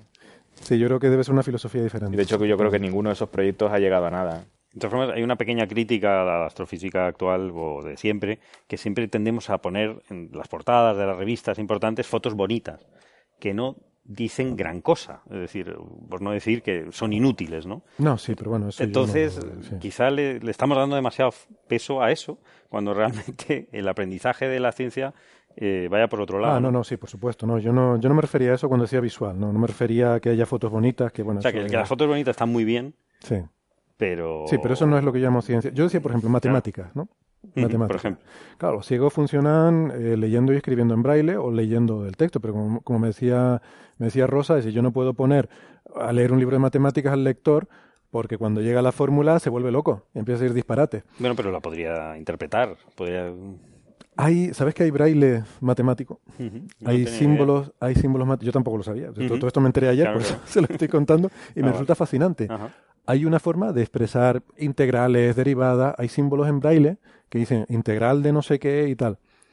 Claro, a mí me surgió entonces la duda, ¿qué pasa con las fracciones? Tú imagínate un castillo de fracciones, ¿no? Ujú. De esto que tienes numeradores y denominadores y tal. ¿Cómo se pone eso? Pues me lo estoy explicando Rosa, paréntesis y corchetes, No, pues ya por está. un tubo. Es o que sea, va se todo en una línea. Así es que lo que decía del látex antes es que se, se escriben así. En el ordenador, al final, cuando programas, lo escribes todo. El código es, así de feo. No escribes castillo, ¿no? No Va en escribes línea. castillitos en 2D, vas línea a línea y es un horror. Sí, pues entonces ellos funcionan así. Ujú. que, que yo creo que probablemente sea perdona perdona eh, probablemente sea un error porque la mayoría de gente es vidente y la mayoría de científicos o que han desarrollado las matemáticas son videntes y es más fácil escribirlo, ¿no?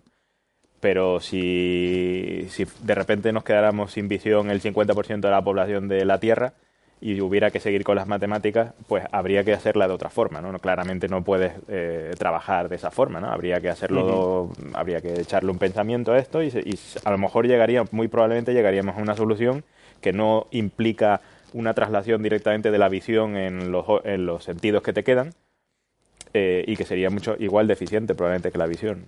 Hmm. O sea, la visión tiene, tiene eh, la ventaja de que, al contrario, lo, lo hablábamos ayer, ¿no? Al contrario que el sonido y tal, es una, es una cosa bidimensional. Entonces, el tener una dimensión extra eh, te permite mucha, mucha más flexibilidad, ¿no? Y, y- y además, esa, esa dimensión extra introduce algo importante que son las correlaciones espaciales, ¿no? O sea, y, y eso es importantísimo para, para poder de- detectar cosas incluso sin mirarlos atentamente, ¿no? Solamente el ojo reconoce ciertas estructuras en la imagen y, y automáticamente es mucho más fácil de reconocer que esperar a que las cosas suce- eh, que el sonido ocurra y entonces eh, correlar en, en- en tiempo, ¿no? O sea, puedes correlar espacialmente, eso es importante, ¿no? Es que esa es mi preocupación, la, el, el- el factor tiempo, ¿no? O sea que... Bueno, perdona, Alberto, creo que tú querías decir algo antes también. Em, No, en realidad lo que quería decir es muy relacionado con esto, ¿no? Que, que claramente al, al, o sea, es decir, al tratar de traducir la visión a otras cosas, sea el tacto, sea el oído y tal, eh, conviertes en secuencial una cosa que los que podemos ver no es secuencial, sino que es inmediata, ¿no? Mm. O sea, todo, todo este asunto de los montones de paréntesis para representar una torre de fracciones, eh, a mí me parece que me requeriría una enorme memoria, ¿no? ¿Dónde se abre y dónde se cierra el paréntesis? Sin embargo, cuando veo el dibujito, me parece claro de qué fracción está dentro de cuál. Eh, a eso, a eso y justo eso a es lo que porque digo, has convertido en una secuencia, una cosa que yo no percibo como una secuencia, aunque en realidad, en cierta manera, lo es. A eso justamente es a lo que yo iba, ¿no? Que el- lo que te permite la vista es a tener el, todo el panorama simultáneamente, mientras que el otro lo tienes que ir Mm, sí, secuencialmente pero pasando. Las personas invidentes tienen una capacidad extra que nosotros Exacto. no tenemos. A eso es lo que voy. Que yo Que también es lo que me, no me cuenta de eso, eso, ¿no? Que tienen una memoria, o sea, yo lo veo en, en mi prima, ¿no? Eh, tiene una capacidad de retener cosas, una memoria a corto plazo que es increíble. Eh, y bueno, en la, en la música, por ejemplo, se, se nota mucho, ¿no? O sea, que, que se pone y recuerda perfectamente eh, todo, o sea, eh, está a lo mejor sacando un- una canción de oído y, y tiene en mente todo lo que está, todo lo que está, le, le enseñas una canción una vez y, y se acuerda y se siente y se pone a tocarla, por ejemplo. Y dice, pero no, no es ya sacarla de oído, es, es el acordarte de cómo era toda la canción, todo. ¿no? Pues, pues sí, lo puede hacer. Y a lo mejor, y a lo mejor yo no, no- es decir, no, no sé cómo funciona, habría que preguntárselo a ella. Pero a lo mejor ella, gracias a esa buena memoria que ha entrenado para poder hacer estas cosas, realmente sí tiene, sí ve la canción como un conjunto, ¿no? Es decir, es como si nosotros estuviéramos viendo toda la partitura al mismo tiempo. Porque claro, si tienes una memoria estupenda, pues efectivamente tienes acceso inmediato a todas y cada una de las partes de la partitura, ¿no? Ya. Sí, sí, sí. Y, ahora que mencionas partitura, eso es muy interesante también porque, bueno, además creo que a ti, Alberto, te interesa mucho la música y eh, tienes, de hecho, el podcast este también, Popera, ¿no? Eh, Sí, Que- bueno, es, es, un podcast un poco gamberro, pero, Bueno. pero sí, a mí me gusta mucho la música. un poco de proyectito y tal. Claro, una cosa en la que yo no había caído, la- la- el grafismo de la música, también pasa algo parecido que con las matemáticas, que es muy visual. Es un pentagrama, que son cinco líneas, ¿vale? Eso se llama pentagrama. Eh, son cinco líneas en las cuales se, se ponen unas marquitas y dependiendo de en qué línea esté la marquita, pues la nota es más alta o más baja, es un do, re, mi, etcétera. Y dependiendo de la forma de la marquita, es una figura u otra, es una negra, es una redonda, es una blanca Que es la duración, ¿no? que es la duración, exactamente. Pues me dice, bueno, y también, perdona, Carlos, que tú también tienes tu, haces tus pinitos con la guitarra y, y sabes de lo que estoy hablando. Y, y Andrés tiene Y yo por, parientes y yo por ilustres, y yo gene- Parente. genéticamente. genéticamente. Entonces, bueno, pues sabemos de, de lo que estamos hablando. Esa representación eh, es muy visual, como digo, no es muy adecuada para, para las personas ciegas, ¿no? Para gente como mi prima. Y ella me contaba que, que eh, es una, el pentagrama, pero no es la única. Y que de hecho en los tiempos de los cantos gregorianos tenían otra representación distinta Claro, que utilizaban. El pentagrama es moderno. Es, sí, no sé de cuándo es. No sé de qué siglo, pero pero- vamos, hace 200 años o 300, no sé. Pues ellos tenían lo que llaman los neumas, eh, que son una, una simbología en la cual había diferentes símbolos para las diferentes notas eh, y también para las diferentes figuras. Y hay un braille musical. Eh, hay un braille musical en el cual existen siete símbolos que representan las siete notas, ¿no? Do, re, mi, fa, sol, la, si, multiplicados por cuatro, o sea, hay siete por cuatro, 28 símbolos, porque para cada una de las notas hay la- o sea, hay cuatro figuras que representan, eh, los que sepan música saben lo que digo, y los que no, da igual, no importa mucho, pero representan las cuatro duraciones, pues redonda, blanca, negra y corchea. Y luego de ahí para abajo se usan los mismos símbolos otra vez, se vuelve a repetir. Eh, semicorchea, fusa, semifusa y eh, garabato, eh, ¿cómo se Ujú. llama la, la otra? Garrapatea, ¿no? Esa, bueno. Que, mm, es que me suena a bicho, lo de. Es que es una garrapata, Sí. claro. se vuelve a se usan los mismos cuatro, ¿no? Porque no hay, no hay tantos símbolos y entonces por el contexto, esto me parece flipante, por el contexto tienen que saber, pues claro, eh, o sea, cuatro redondas juntas del mismo compás no pueden ser, entonces tienen que ser, eh, pues, fusa o semifusas, que diga, algo así. Total, no importa mucho, pero que hay una forma de escribirlo en, en braille así, ¿no? Y me recuerda un poco a las matemáticas, porque es una escritura secuencial, que también, pues eso, con paréntesis y corchetes, meten toda una fórmula matemática eh, representada con escritura como si fuera braille, ¿no? Totalmente. Ah, y otra También cosa. es verdad, también es verdad que el- esta, esta notación que, eh, digamos, la que, la que tú has citado es del canto gregoriano, ellos se beneficiaban del hecho de que en canto gregoriano no hay armonía. Por lo tanto, sabes que no vas a tener notas simultáneas, son todo Mm. notas secuenciales, por lo tanto es natural eh, inventar una notación secuencial. Sí, Eh, claro, es. eh, pa- entiendo que para an- anotar la armonía, pues tendrán que hacer alguna otra cosa en esta, en esta anotación braille. bueno, podrías tener varias líneas y que diferentes monjes canten una línea diferente, ¿no? Y armonizar así, pero bueno.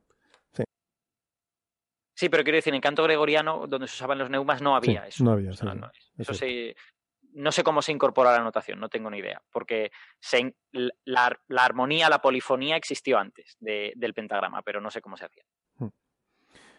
Eh, una cosa curiosa también que me dijo Rosa es que este, esta simbología para las matemáticas depende del idioma, un poco. Eh, no mucho, pero en, en, español, o sea, un libro en español, la, las ecuaciones que te pone son un poco diferentes a uno que te venga de Estados Unidos, y ese es otro problema que tienen. ¿no? Así eh, En matemáticas también existe ese problema. Eh, el, por ejemplo, las funciones trigonométricas en libros en español están escritas en español. Sí, bueno, pero, vale. Pero es una letrita, se entiende. Sí, bueno, es verdad, no había caído. Sen en lugar de sin. O sin, sí. el seno, claro. Seno, sin, sí, sí.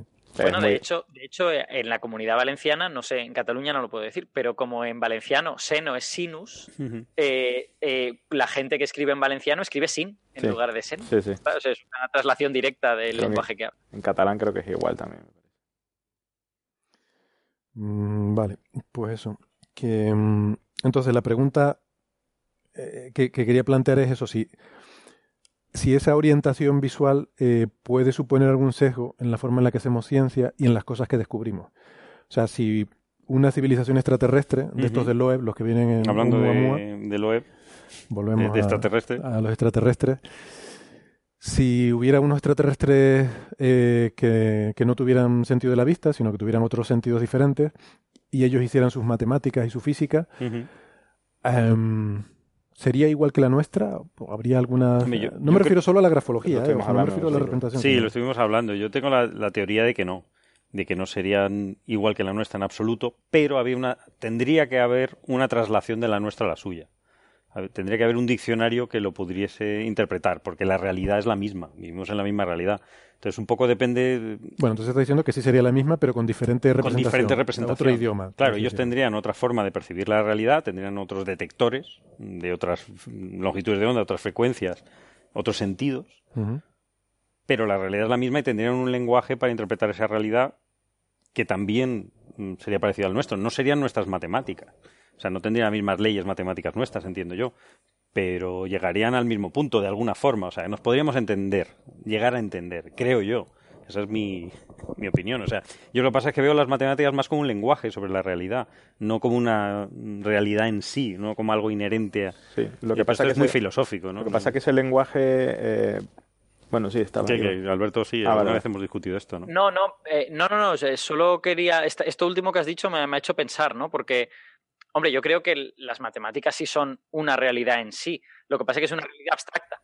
Es una realidad que tú puedes representar de varias maneras. O sea, una función tú la puedes Claro. representar visualmente, la puedes, claro, quiero decir, yo sí creo que como, o sea, bueno, esto sería una cosa platónica, ¿no? De si las matemáticas existen Sí, o no. esta es la, la- cabeza, filosofía, ¿no? En mi cabeza existen, punto. Sí. Entonces, eh, existe la cosa llamada función en mi cabeza y esa cosa llamada función se puede dibujar, se puede convertir en sonido, se puede convertir en, en otras cosas, ¿no? O sea que eh, eh, yo estoy de acuerdo contigo en, en que a la re- a respuesta a la pregunta de Héctor, yo mi sensación es que esa civilización que no tiene el sentido de la vista llegaría a las mismas matemáticas que nosotros por un camino distinto. Y a lo mejor cosas que en nuestras matemáticas son fáciles de expresar, en las suyas serían súper elaboradas, ¿no? Sí. Y requeriría pues Sí, sí. un camino largo y al revés. A Y lo al mejor revés. cosas que para nosotros son raras, para, para ellos son como muy intuitivas, ¿no? Mm. Lo que pasa es que las matemáticas tienen una curiosidad y es que es un lenguaje que, que- que, eh, es vivo, o sea, me refiero, o sea, se, se- se va desarrollando y justamente eh, tiene esa propiedad de que, de que a lo mejor en algún momento eh, llegar de un punto A a un punto B es extremadamente complicado y después hay eh, avances matemáticos que te permiten simplificar eso de una forma, digamos, abstraerlo que permite, de hecho, eh, ir 10 veces más lejos, ¿no? Y esa es una de las cosas que siempre me ha sorprendido mucho, de cuál es la qué capacidad hay de ese lenguaje que, que tenemos para poder eh, eh, desarrollar cosas nuevas que no existían, ¿no? Que no, que... Pero eso demuestra que hay- ha habido una evolución de las matemáticas. Hay diferentes matemáticas que pueden llegar a lo mismo de diferentes formas. Pero no tenéis, no tenéis la sensación de que precisamente por eso, porque se desarrollan eh, como atajos para Sí. llegar a las ideas antes, eh, a veces se abandona lo visual. O sea, yo que soy muy visual y que entiendo mejor los conceptos matemáticos cuando tengo una representación visual de ellos, a veces pues tengo problemas con conceptos como los fibrados o, o los, los semigrupos o eh, algunas eh, eh, teoría de grupos abstractos eh, y todas estas cosas, algunos de ellos pues no es que no existan, pero nadie ha desarrollado una, una, versión visual de eso. Y los matemáticos que trabajan con ello no tienen un problema. Pero es una, yo creo que es una cuestión de costumbre, ¿no? Es una claro, exacto. Tienen un lenguaje que les da acceso a esos conceptos, que son conceptos que puedes expresar visualmente o no. Y, pues si no lo han hecho porque no les hacía falta, pues no lo han hecho. Y ya está. Bueno, muy bien. Pues gracias por... Es un poco, perdona, la última cosa. Es un poco como el, eh, eh, esta mañana lo hablábamos, ¿no? O sea, siempre me ha sorprendido mucho que, que el, ser humano, a pesar de que es verdad que no es lo mismo, ¿no? Porque eh, partimos todos de un mismo, o sea, de, un mismo inicio, ¿no? Hmm. Pero es sorprendente que, que civilizaciones que no han estado nunca en contacto han creado sus lenguajes y son capaces de transmitir exactamente las mismas ideas, ¿no?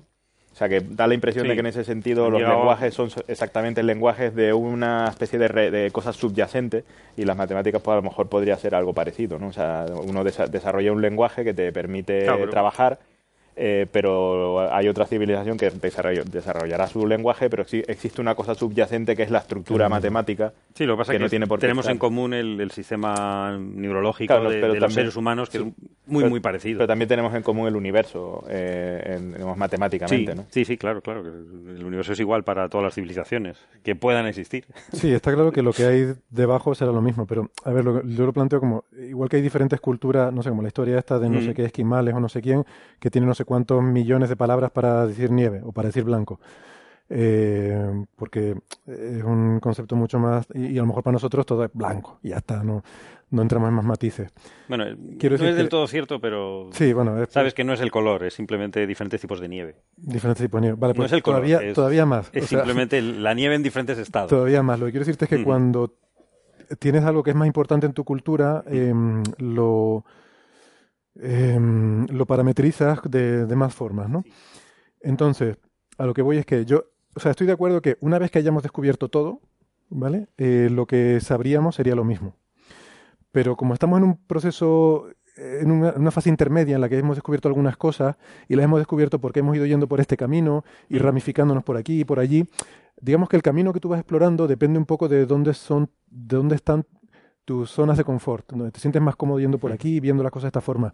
Y a lo mejor otros van explorando esa misma realidad subyacente y van explorando por otro lado, ¿no? Y a lo mejor a lo mejor hay ramas en las que solapamos y los dos conocemos los números. eso ha pasado, eso ha pasado. Sería el equivalente a soltar el esquimal en Calcuta, por ejemplo, y claro, pues habría cosas que no sabe que son, ¿no? Pero... Claro, exacto.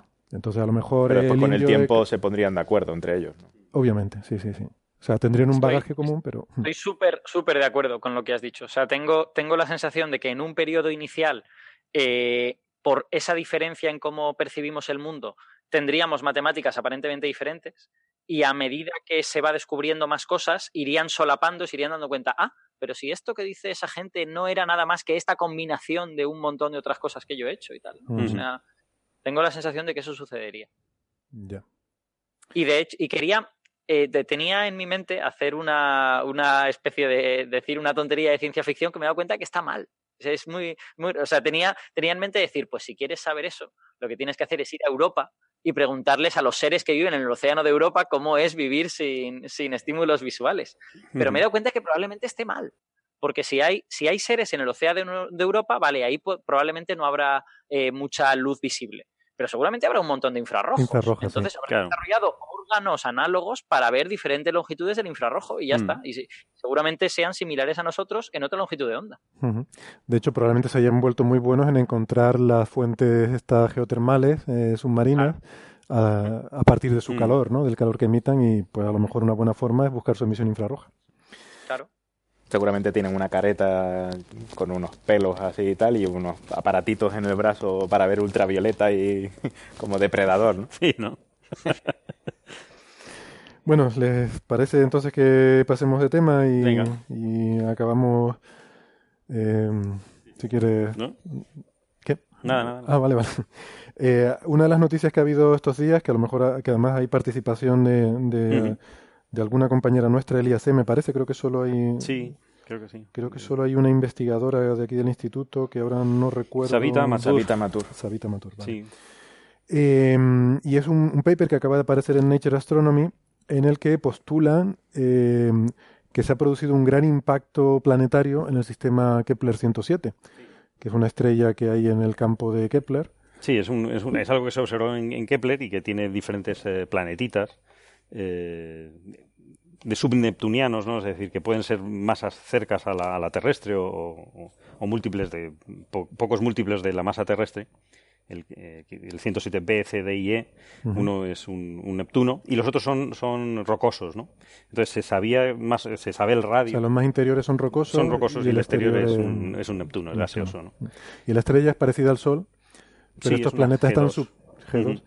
Pero estos planetas están súper cerca de la estrella, porque tienen periodos orbitales de unos pocos días. Sí, en órbitas totalmente circulares, son resonantes y que, que se han estabilizado durante, durante el tiempo para convertirse en, en, en lo que son, ¿no? en esas órbitas eh, muy, muy circulares. ¿no? Y, Lo resonante y... es importante, ¿no? Están... Uh -huh. Sus periodos son múltiplos, son ¿no? De enteros y semienteros. Enteros y cementeros, sí. Que eso se produce porque la gravedad los va haciendo que se coordinen. Uh -huh. eh, y acaban así, pero claro, eso quiere decir que llevan mucho tiempo en esa configuración, sí. pues se tarda mucho en conseguir sí, sí, eso. Y, y, lo que se sabía son los radios, más o menos, ¿no? de, de, de estos eh, planetitas, ¿no? Eh, varios son una y media veces la Tierra, ¿no? Los rocosos, en este caso, que siempre nos interesan planetas un poco parecidos a la Tierra, pues por lo que pueda pasar, ¿no? por lo que pueda haber, ¿no? Por tiene, lo que pueda generar. Tiene ¿no? que hacer mucho calor en estos planetas, ¿eh? Con, con, órbitas de unos pocos días, eso tiene que estar muy claro, cerca de. Pero ese no es lo, lo, interesante aquí, ¿no? Lo interesante es un poco saber su masa. Y la masa en, en este tipo de, de, sistemas, a veces, por, eh, por una técnica de, de, las variaciones de los tránsitos, eh, cómo afecta la gravedad de un planeta que están tan cercanos en estas órbitas unos a los otros, afectan al, al planeta siguiente y entonces en un retraso o adelanto de, de, los tránsitos se puede saber las masas de esos, de esos planetas, pero no es el caso. No es el caso de este sistema, ¿no? Como, como se ha hecho en, en, en otros, ¿no? Mm. Solo se llaman anomalías de tránsito, sí. ¿no? Anomalías entonces, de timing, de, timing, de tiempo. Sí, de Transit Timing Variations, TTVs, de variaciones de, de, del, del, cronometrado del, de, de los tránsitos, ¿no? Entonces, eh, lo que han usado ahora es un, un, poquito más, han ido un poco más allá con, con datos del, del telescopio eh, el detector HARPS en el Galileo, ¿no? Uh -huh. El telescopio nacional Galileo en La Palma. Y entonces eh, lo que han eh, detectado por, por eh, Doppler, por el efecto Doppler, es decir, la variación de la luz, de los, el efecto que, que producen los, los, estos planetas en la estrella, es decir, como, como la variación de la luz de la estrella, te in, ¿qué te indica sobre, sobre la, la, masa realmente de todo, de todo ese sistema, ¿no?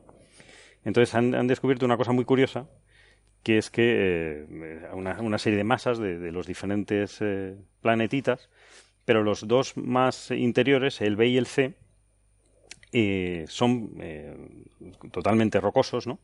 Pero uno de ellos tiene una fracción que es anormalmente grande de hierro frente al otro. Los dos que están más interiores, el B y el C, uno tiene el, el 70% de, de, su masa es, es, un núcleo de hierro. ¿no? y es curiosamente el más interno, ¿no? el más cercano a, a, la, a la, estrella. ¿no? Entonces, no, yo creo que es el segundo. Es el, ¿eh? es el sí, segundo. Sí, porque ese era un factor importante. Sí, ¿no? Es más masivo el Claro, segundo. eso es lo que no tiene sentido. Es decir, eh, hay, hay, digamos, una técnica de, para conseguir que los planetas sean totalmente, el, que sea totalmente un núcleo, simplemente un núcleo pelado, como le pasa a Mercurio. Eh, entonces, eh, hay, varias técnicas. Una de ellas es que la emisión eh, de la estrella haya barrido todo el gas de este planeta y se haya quedado con, el núcleo. Pero no pasa en, este caso porque el, más interno, como tú dices, tiene menos densidad que el siguiente. Tienen, aunque tengan radios muy parecidos, de uno y medio, radios terrestres, tienen masas completamente diferentes. ¿no? Una creo que era tres y medio eh, masas terrestres y el otro 10, casi 10, 9,4 mm. masas terrestres. Y el masivo es 10, 10 veces la masa de la Tierra, o sea que... Entonces el masivo no es el más interior, el más, más denso, no es, el, no es el más masivo, no es el más interior, con lo cual no puede ser, este, este sistema no puede haber sido el causante de mm, haber conseguido este, esta, no esta configuración, sino este tipo de, de diferencia tan grande entre dos planetas tan cercanos.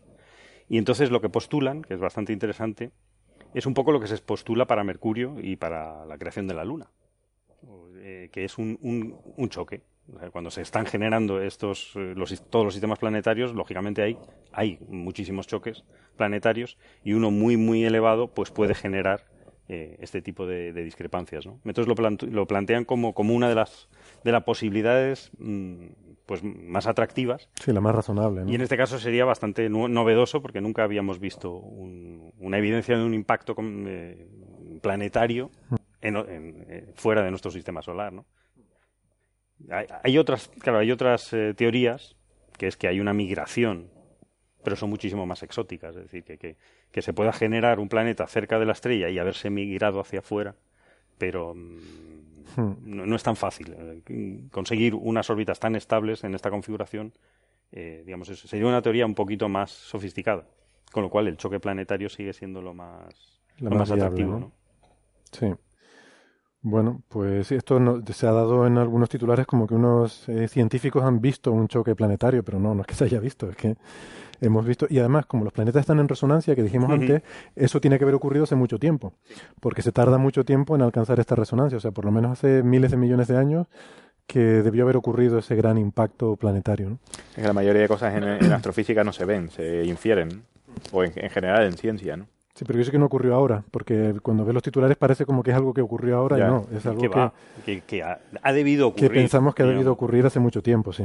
Como ha debido ocurrir posiblemente en Mercurio eh, para la generación de la Luna, pero vamos, evidencias, evidencias no tenemos, eh, son indirectas, entonces Yo tengo la sospecha de que algún día descubriremos que el rollo de la estrella de Tabi eh, es un- un- una gran colisión. hombre, algo se ha tenido que colisionar, cosas que están en órbita al final acaban colisionando. Que todo- no, que ese polvo de Ese la polvo. estrella de Tabi viene de, no viene de sacar las alfombras, sino de Sí, sacar las alfombras, sino de- posiblemente. Oye, igual es calima, ¿eh? Como estamos aquí ahora la cosa. yo- si ahora nos ven desde la estrella de Tabi, estarán viendo un montón de polvo aquí ahora mismo.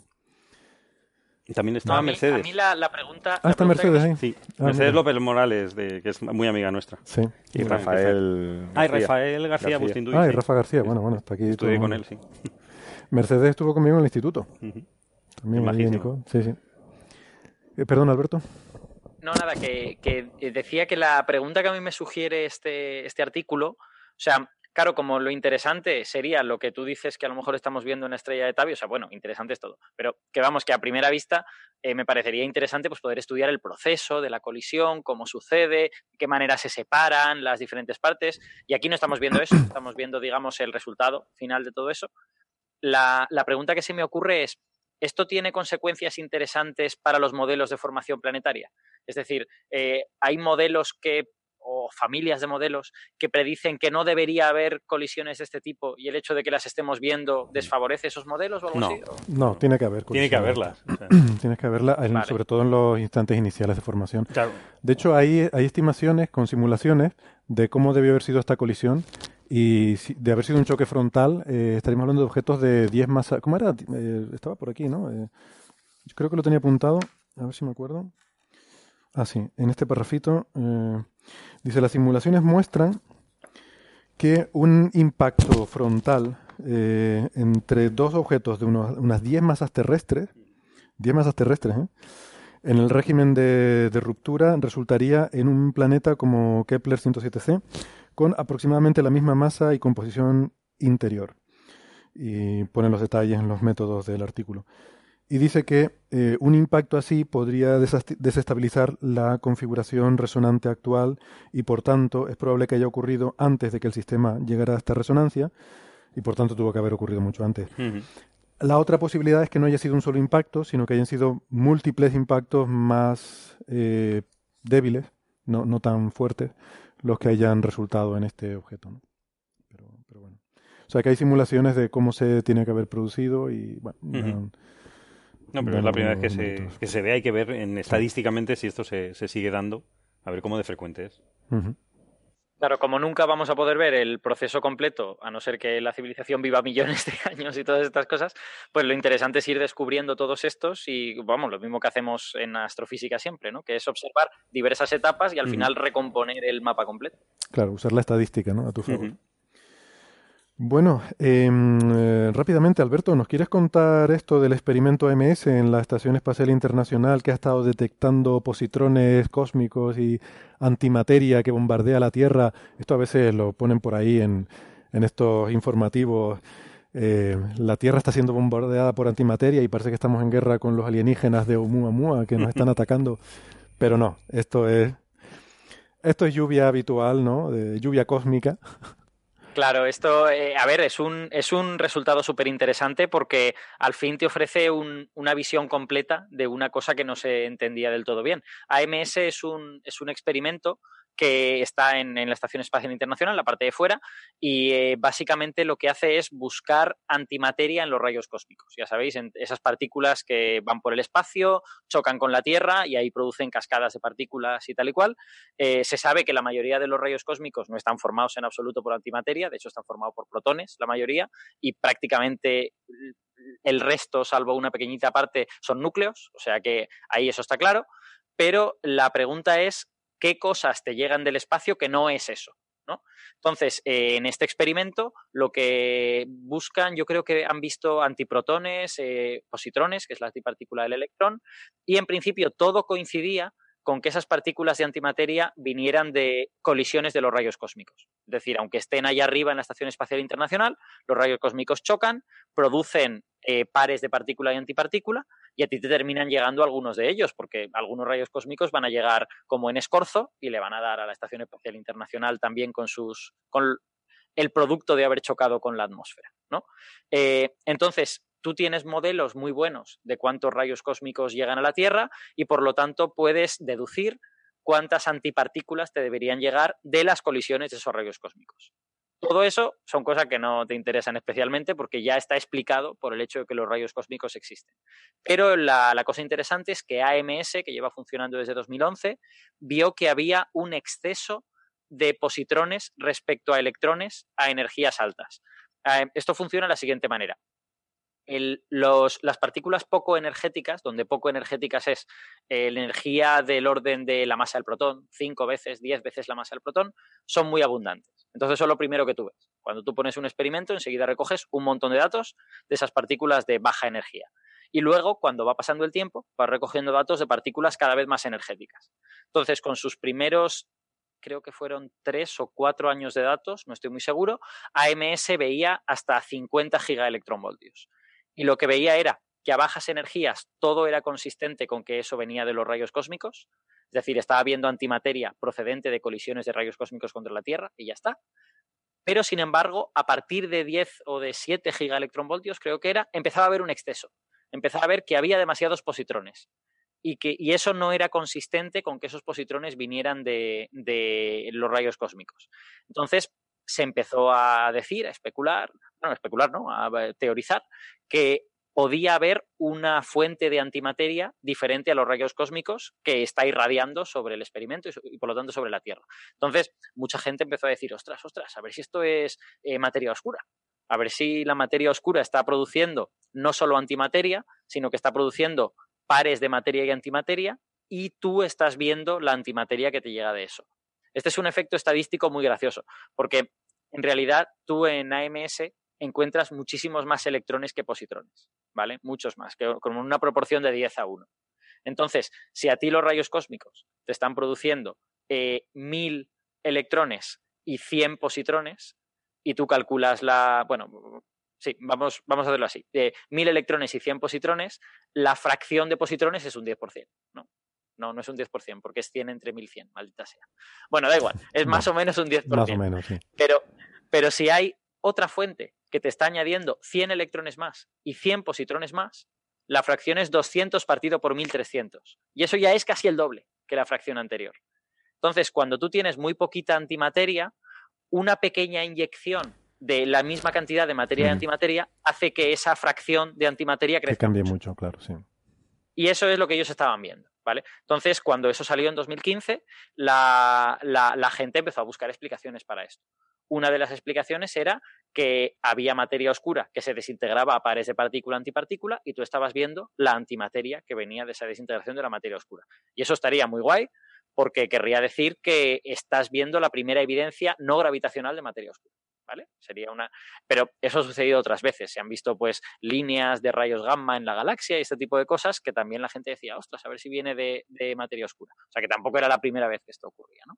Otra gente quizá con los pies más en el suelo, decía que esta antimateria pues, podía provenir simplemente de objetos compactos, como, como púlsares, que aceleran partículas en sus campos magnéticos, generan pares de partícula-antipartícula en esa aceleración y inyectan antimateria en el, en el espacio interestelar y esa antimateria nos termina llegando a nosotros. Y ya está. ¿Vale? Entonces, esas dos teorías eran las que competían entre sí. Y en principio, la de los púlsares parecía un poquito mejor que la, de la que la de la materia oscura. Porque para que la materia oscura que creemos que hay en nuestras cercanías en la galaxia produjera tanta antimateria, haría falta que la materia oscura eh, tuviera una probabilidad de interacción muy grande. Y eso está desfavorecido por el hecho de que no lo estemos viendo en aceleradores de partículas. Claro, todo se puede arreglar, todo se puede esconder un poquito debajo de la alfombra si haces un modelo apropiado, pero, pero en principio la materia oscura estaba un poquito desfavorecida por eso, porque te hacía falta una, sección eficaz muy grande.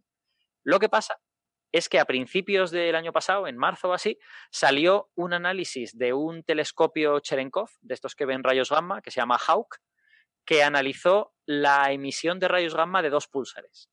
Y de esa emisión de rayos gamma, tú podías deducir cuánta, eh, cuántos pares de partícula y antipartícula emitían los púlsares. Son dos de los púlsares más cercanos y más potentes que conocemos. Entonces, si este exceso de antimateria de AMS viene de púlsares, estos dos púlsares deberían ser una parte importante de la, de la contribución a esa antimateria. Y resulta que a Hawk, analizando los rayos gamma, le salía que producían muy poco, mucho menos del exceso que estaba viendo AMS. Entonces, de repente, a mediados de 2018, parece que la opción de los púlsares ya pasó a estar empatada con, la de la antimateria, con la de la materia oscura, en que no parece muy buena para explicar esto. y eso, pues, es interesante porque a todos nos gustaría estar viendo materia oscura, ¿no? O estar viendo otra cosa. Eso ya sería fantástico, ¿no? Estamos viendo algo que no sabemos ni lo que es. Eh, Alberto, ¿podemos estar seguros, se puede descartar completamente que ese exceso de antimateria no se ha producido por una civilización extraterrestre? No. de hecho, ni siquiera podemos, estar, podemos descartar que una civilización extraterrestre no esté produciendo antimateria en grandes cantidades y tirándola contra la Tierra con un cañón para destruirnos. Para destruirnos, ¿no? A lo mejor están intentando atacarnos y no nos hemos dado cuenta. Sí, yo creo que deberíamos hacernos el cálculo de cuál es la, cuál es la energía necesaria, qué tipo de acelerador necesitarían. no, hay, hay, otra cosa que, ah, mira, ahora que has dicho eso, que es interesante, que es que AMS es capaz de ver la dirección en la que vienen estos, este exceso de positrones. Y lo que veían era mm, básicamente compatible con que venía de todas direcciones. Nos atacan de todas partes. Exacto. Loeb va a estar tirándose los pelos. Hay, una conspiración en contra nuestra. Algo tenemos que ¿Qué quieren? Algo, que quieren. Entonces, eso yo creo que descarta el cañón de antimateria, a no ser que haya múltiples civilizaciones extraterrestres en todas direcciones tratando de destruirnos. Están todos atacándonos, están todos atacando. O estamos en el medio de una gran guerra interestelar. Exacto. Y de hecho, esa, la direccionalidad es otro argumento interesante para distinguir entre las dos teorías, púlsares y materia oscura, porque la materia oscura está por todas partes y esperas una distribución totalmente isótropa, igual en todas direcciones, mientras que púlsares, pues los más cercanos están en cierto punto, los más lejanos te va a llegar menos, por lo tanto sí que esperas cierto sesgo, ¿no? que te llegue un poquito más en cierta dirección. En los, lo que ha hecho AMS en este artículo que salió la semana pasada es presentar su último set de datos, ya con siete años de, datos. Y en este set de datos pueden añadir dos cosas.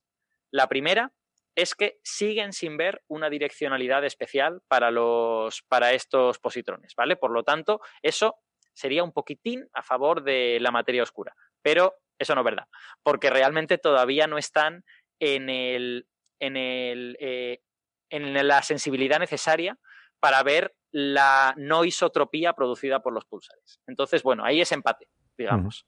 sí, aún podrían ser pulsares y tú seguirías viendo algo compatible con, con isotropía, ¿vale? Y la segunda, que es la importante y para mí es súper interesante, es que al fin están viendo el espectro completo. Es decir, antes solo veíamos que para 50 gigaelectronvoltios o por ahí subía, había más positrones de lo que tocaba, y ahora lo que vemos es que eso sube, sube, sube, alrededor de 300 gigaelectronvoltios alcanza un máximo y luego cae y por, debajo, por encima de 800 gigaelectronvoltios ya no ves nada. Hay una caída, un, pico exponencial y se pierde. Entonces ya estás viendo un espectro. Ya estás viendo, ya estás viendo el espectro del exceso de positrones que hay en los rayos cósmicos. Completo. Muy bien. Y eso está muy bien, porque te puede permitir hacer modelos al fin con, con ese asunto, eh, bueno, medianamente detallados al menos. Ujú. Todo Eh, se ha dicho los puntos, pe- perdona, una cosita. Sí, los sí. puntos de altas energías, los puntos de más de 500 gigaelectronvoltios tienen errores enormes. Les, o sea, AMS ha de estar funcionando, creo que son 10 o 12 años más, y en ese tiempo nos dará una imagen mejor de este espectro, esos puntos mejorarán. Pero vamos, eh, lo que ven es bastante. Mm. lo que ven es bastante razonable y pensamos que, que es, lo que van a ver finalmente se va a parecer a esto que hay en esta, en este paper. A mí lo que me ha sorprendido es lo, lo alto que es el flujo, porque me estuve haciendo el cálculo y sale unos 300, eh, 300 partículas de antimateria por hora que llegan al detector, que me, me- me parecen una, una barbaridad. Sería interesante ver si hay alguna variación con la órbita de la Tierra, ¿no? Como lo de Dama Libra, ¿no? Alguna modulación según el estado de... Porque claro, es, en una parte del año estás viajando contracorriente, ¿no? En la galaxia y en otra parte del año contracorriente con y contracorriente. Y claro, en el caso de materia oscura, pues eso te podría dar una variación de flujo o alguna cosa, ¿no? Tienen, tienen otro paper, lo han publicado, ambos los han publicado en Physical Review Letters y el segundo, que no me lo he podido leer, no me ha dado tiempo, es sobre, sobre eh, comportamiento temporal. Y el título es algo así como Complex Temporal Behavior in the Flux of Antimatter of Positrons, bla, bla, bla. O sea, que, Hmm. que no es todo el rato igual, que, que observan que en algunos momentos les llegan más y en otros menos. Pero las gráficas que las he mirado por encima, yo no he detectado una modulación anual. Lo que he detectado es una modulación multi, multianual, en plan de que eh, hay un año que ha habido mucho, luego cae, se mantiene así, vuelve a subir. O sea, hay un comportamiento temporal complejo que en ese sentido yo creo que eh, favorece a los púlsares. Porque los púlsares es más razonable que, pues no sé, porque se les acerca materia durante un tiempo, son más activos y emiten más antimateria, y cuando se les deja de acercar emiten menos, no lo sé. eh, algún proceso de ese estilo. Vale. Muy bien. Pues yo creo que hasta aquí hemos llegado por hoy.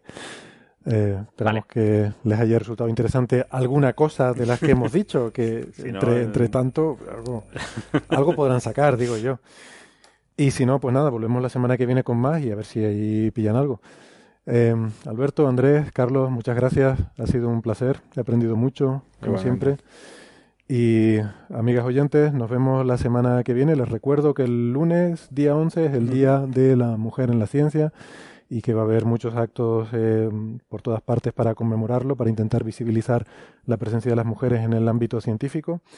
Y mm, nada, pues nos pondremos muy contentos de, de, de ver estas actividades y de intentar seguir trabajando para fomentar las vocaciones Mm. femeninas. Eh, les animamos también a que, en fin, eh, contribuyan en todo aquello que participen, puedan, sí, sí. que participen, que, que animen sobre todo a, no sé, a las niñas, que les enseñen Que pueden, que pueden hacer ciencia y deben. que pueden y deben hacer ciencia Claro, claro. porque no podemos permitirnos seguir perdiendo la mitad del talento. Y- Aquí yo en el IFIC estoy, estoy liado precisamente con eso, porque el lunes organizamos una masterclass que vienen, vienen un conjunto de chicas entre 14 y 16 años y hacen, analizan datos de aceleradores de partículas y tal, a ver si les animamos un poquito a que se cojan, no digo ya la carrera de física, sino por lo menos que se cojan el itinerario de ciencias en el bachillerato. Ya, claro, Muy bien, importante. pues nada, lo dicho, que muchas gracias a los tres y eh, a los amigos oyentes. Nos vemos la semana que viene. Venga, Hasta luego. Hasta luego. Un abrazo.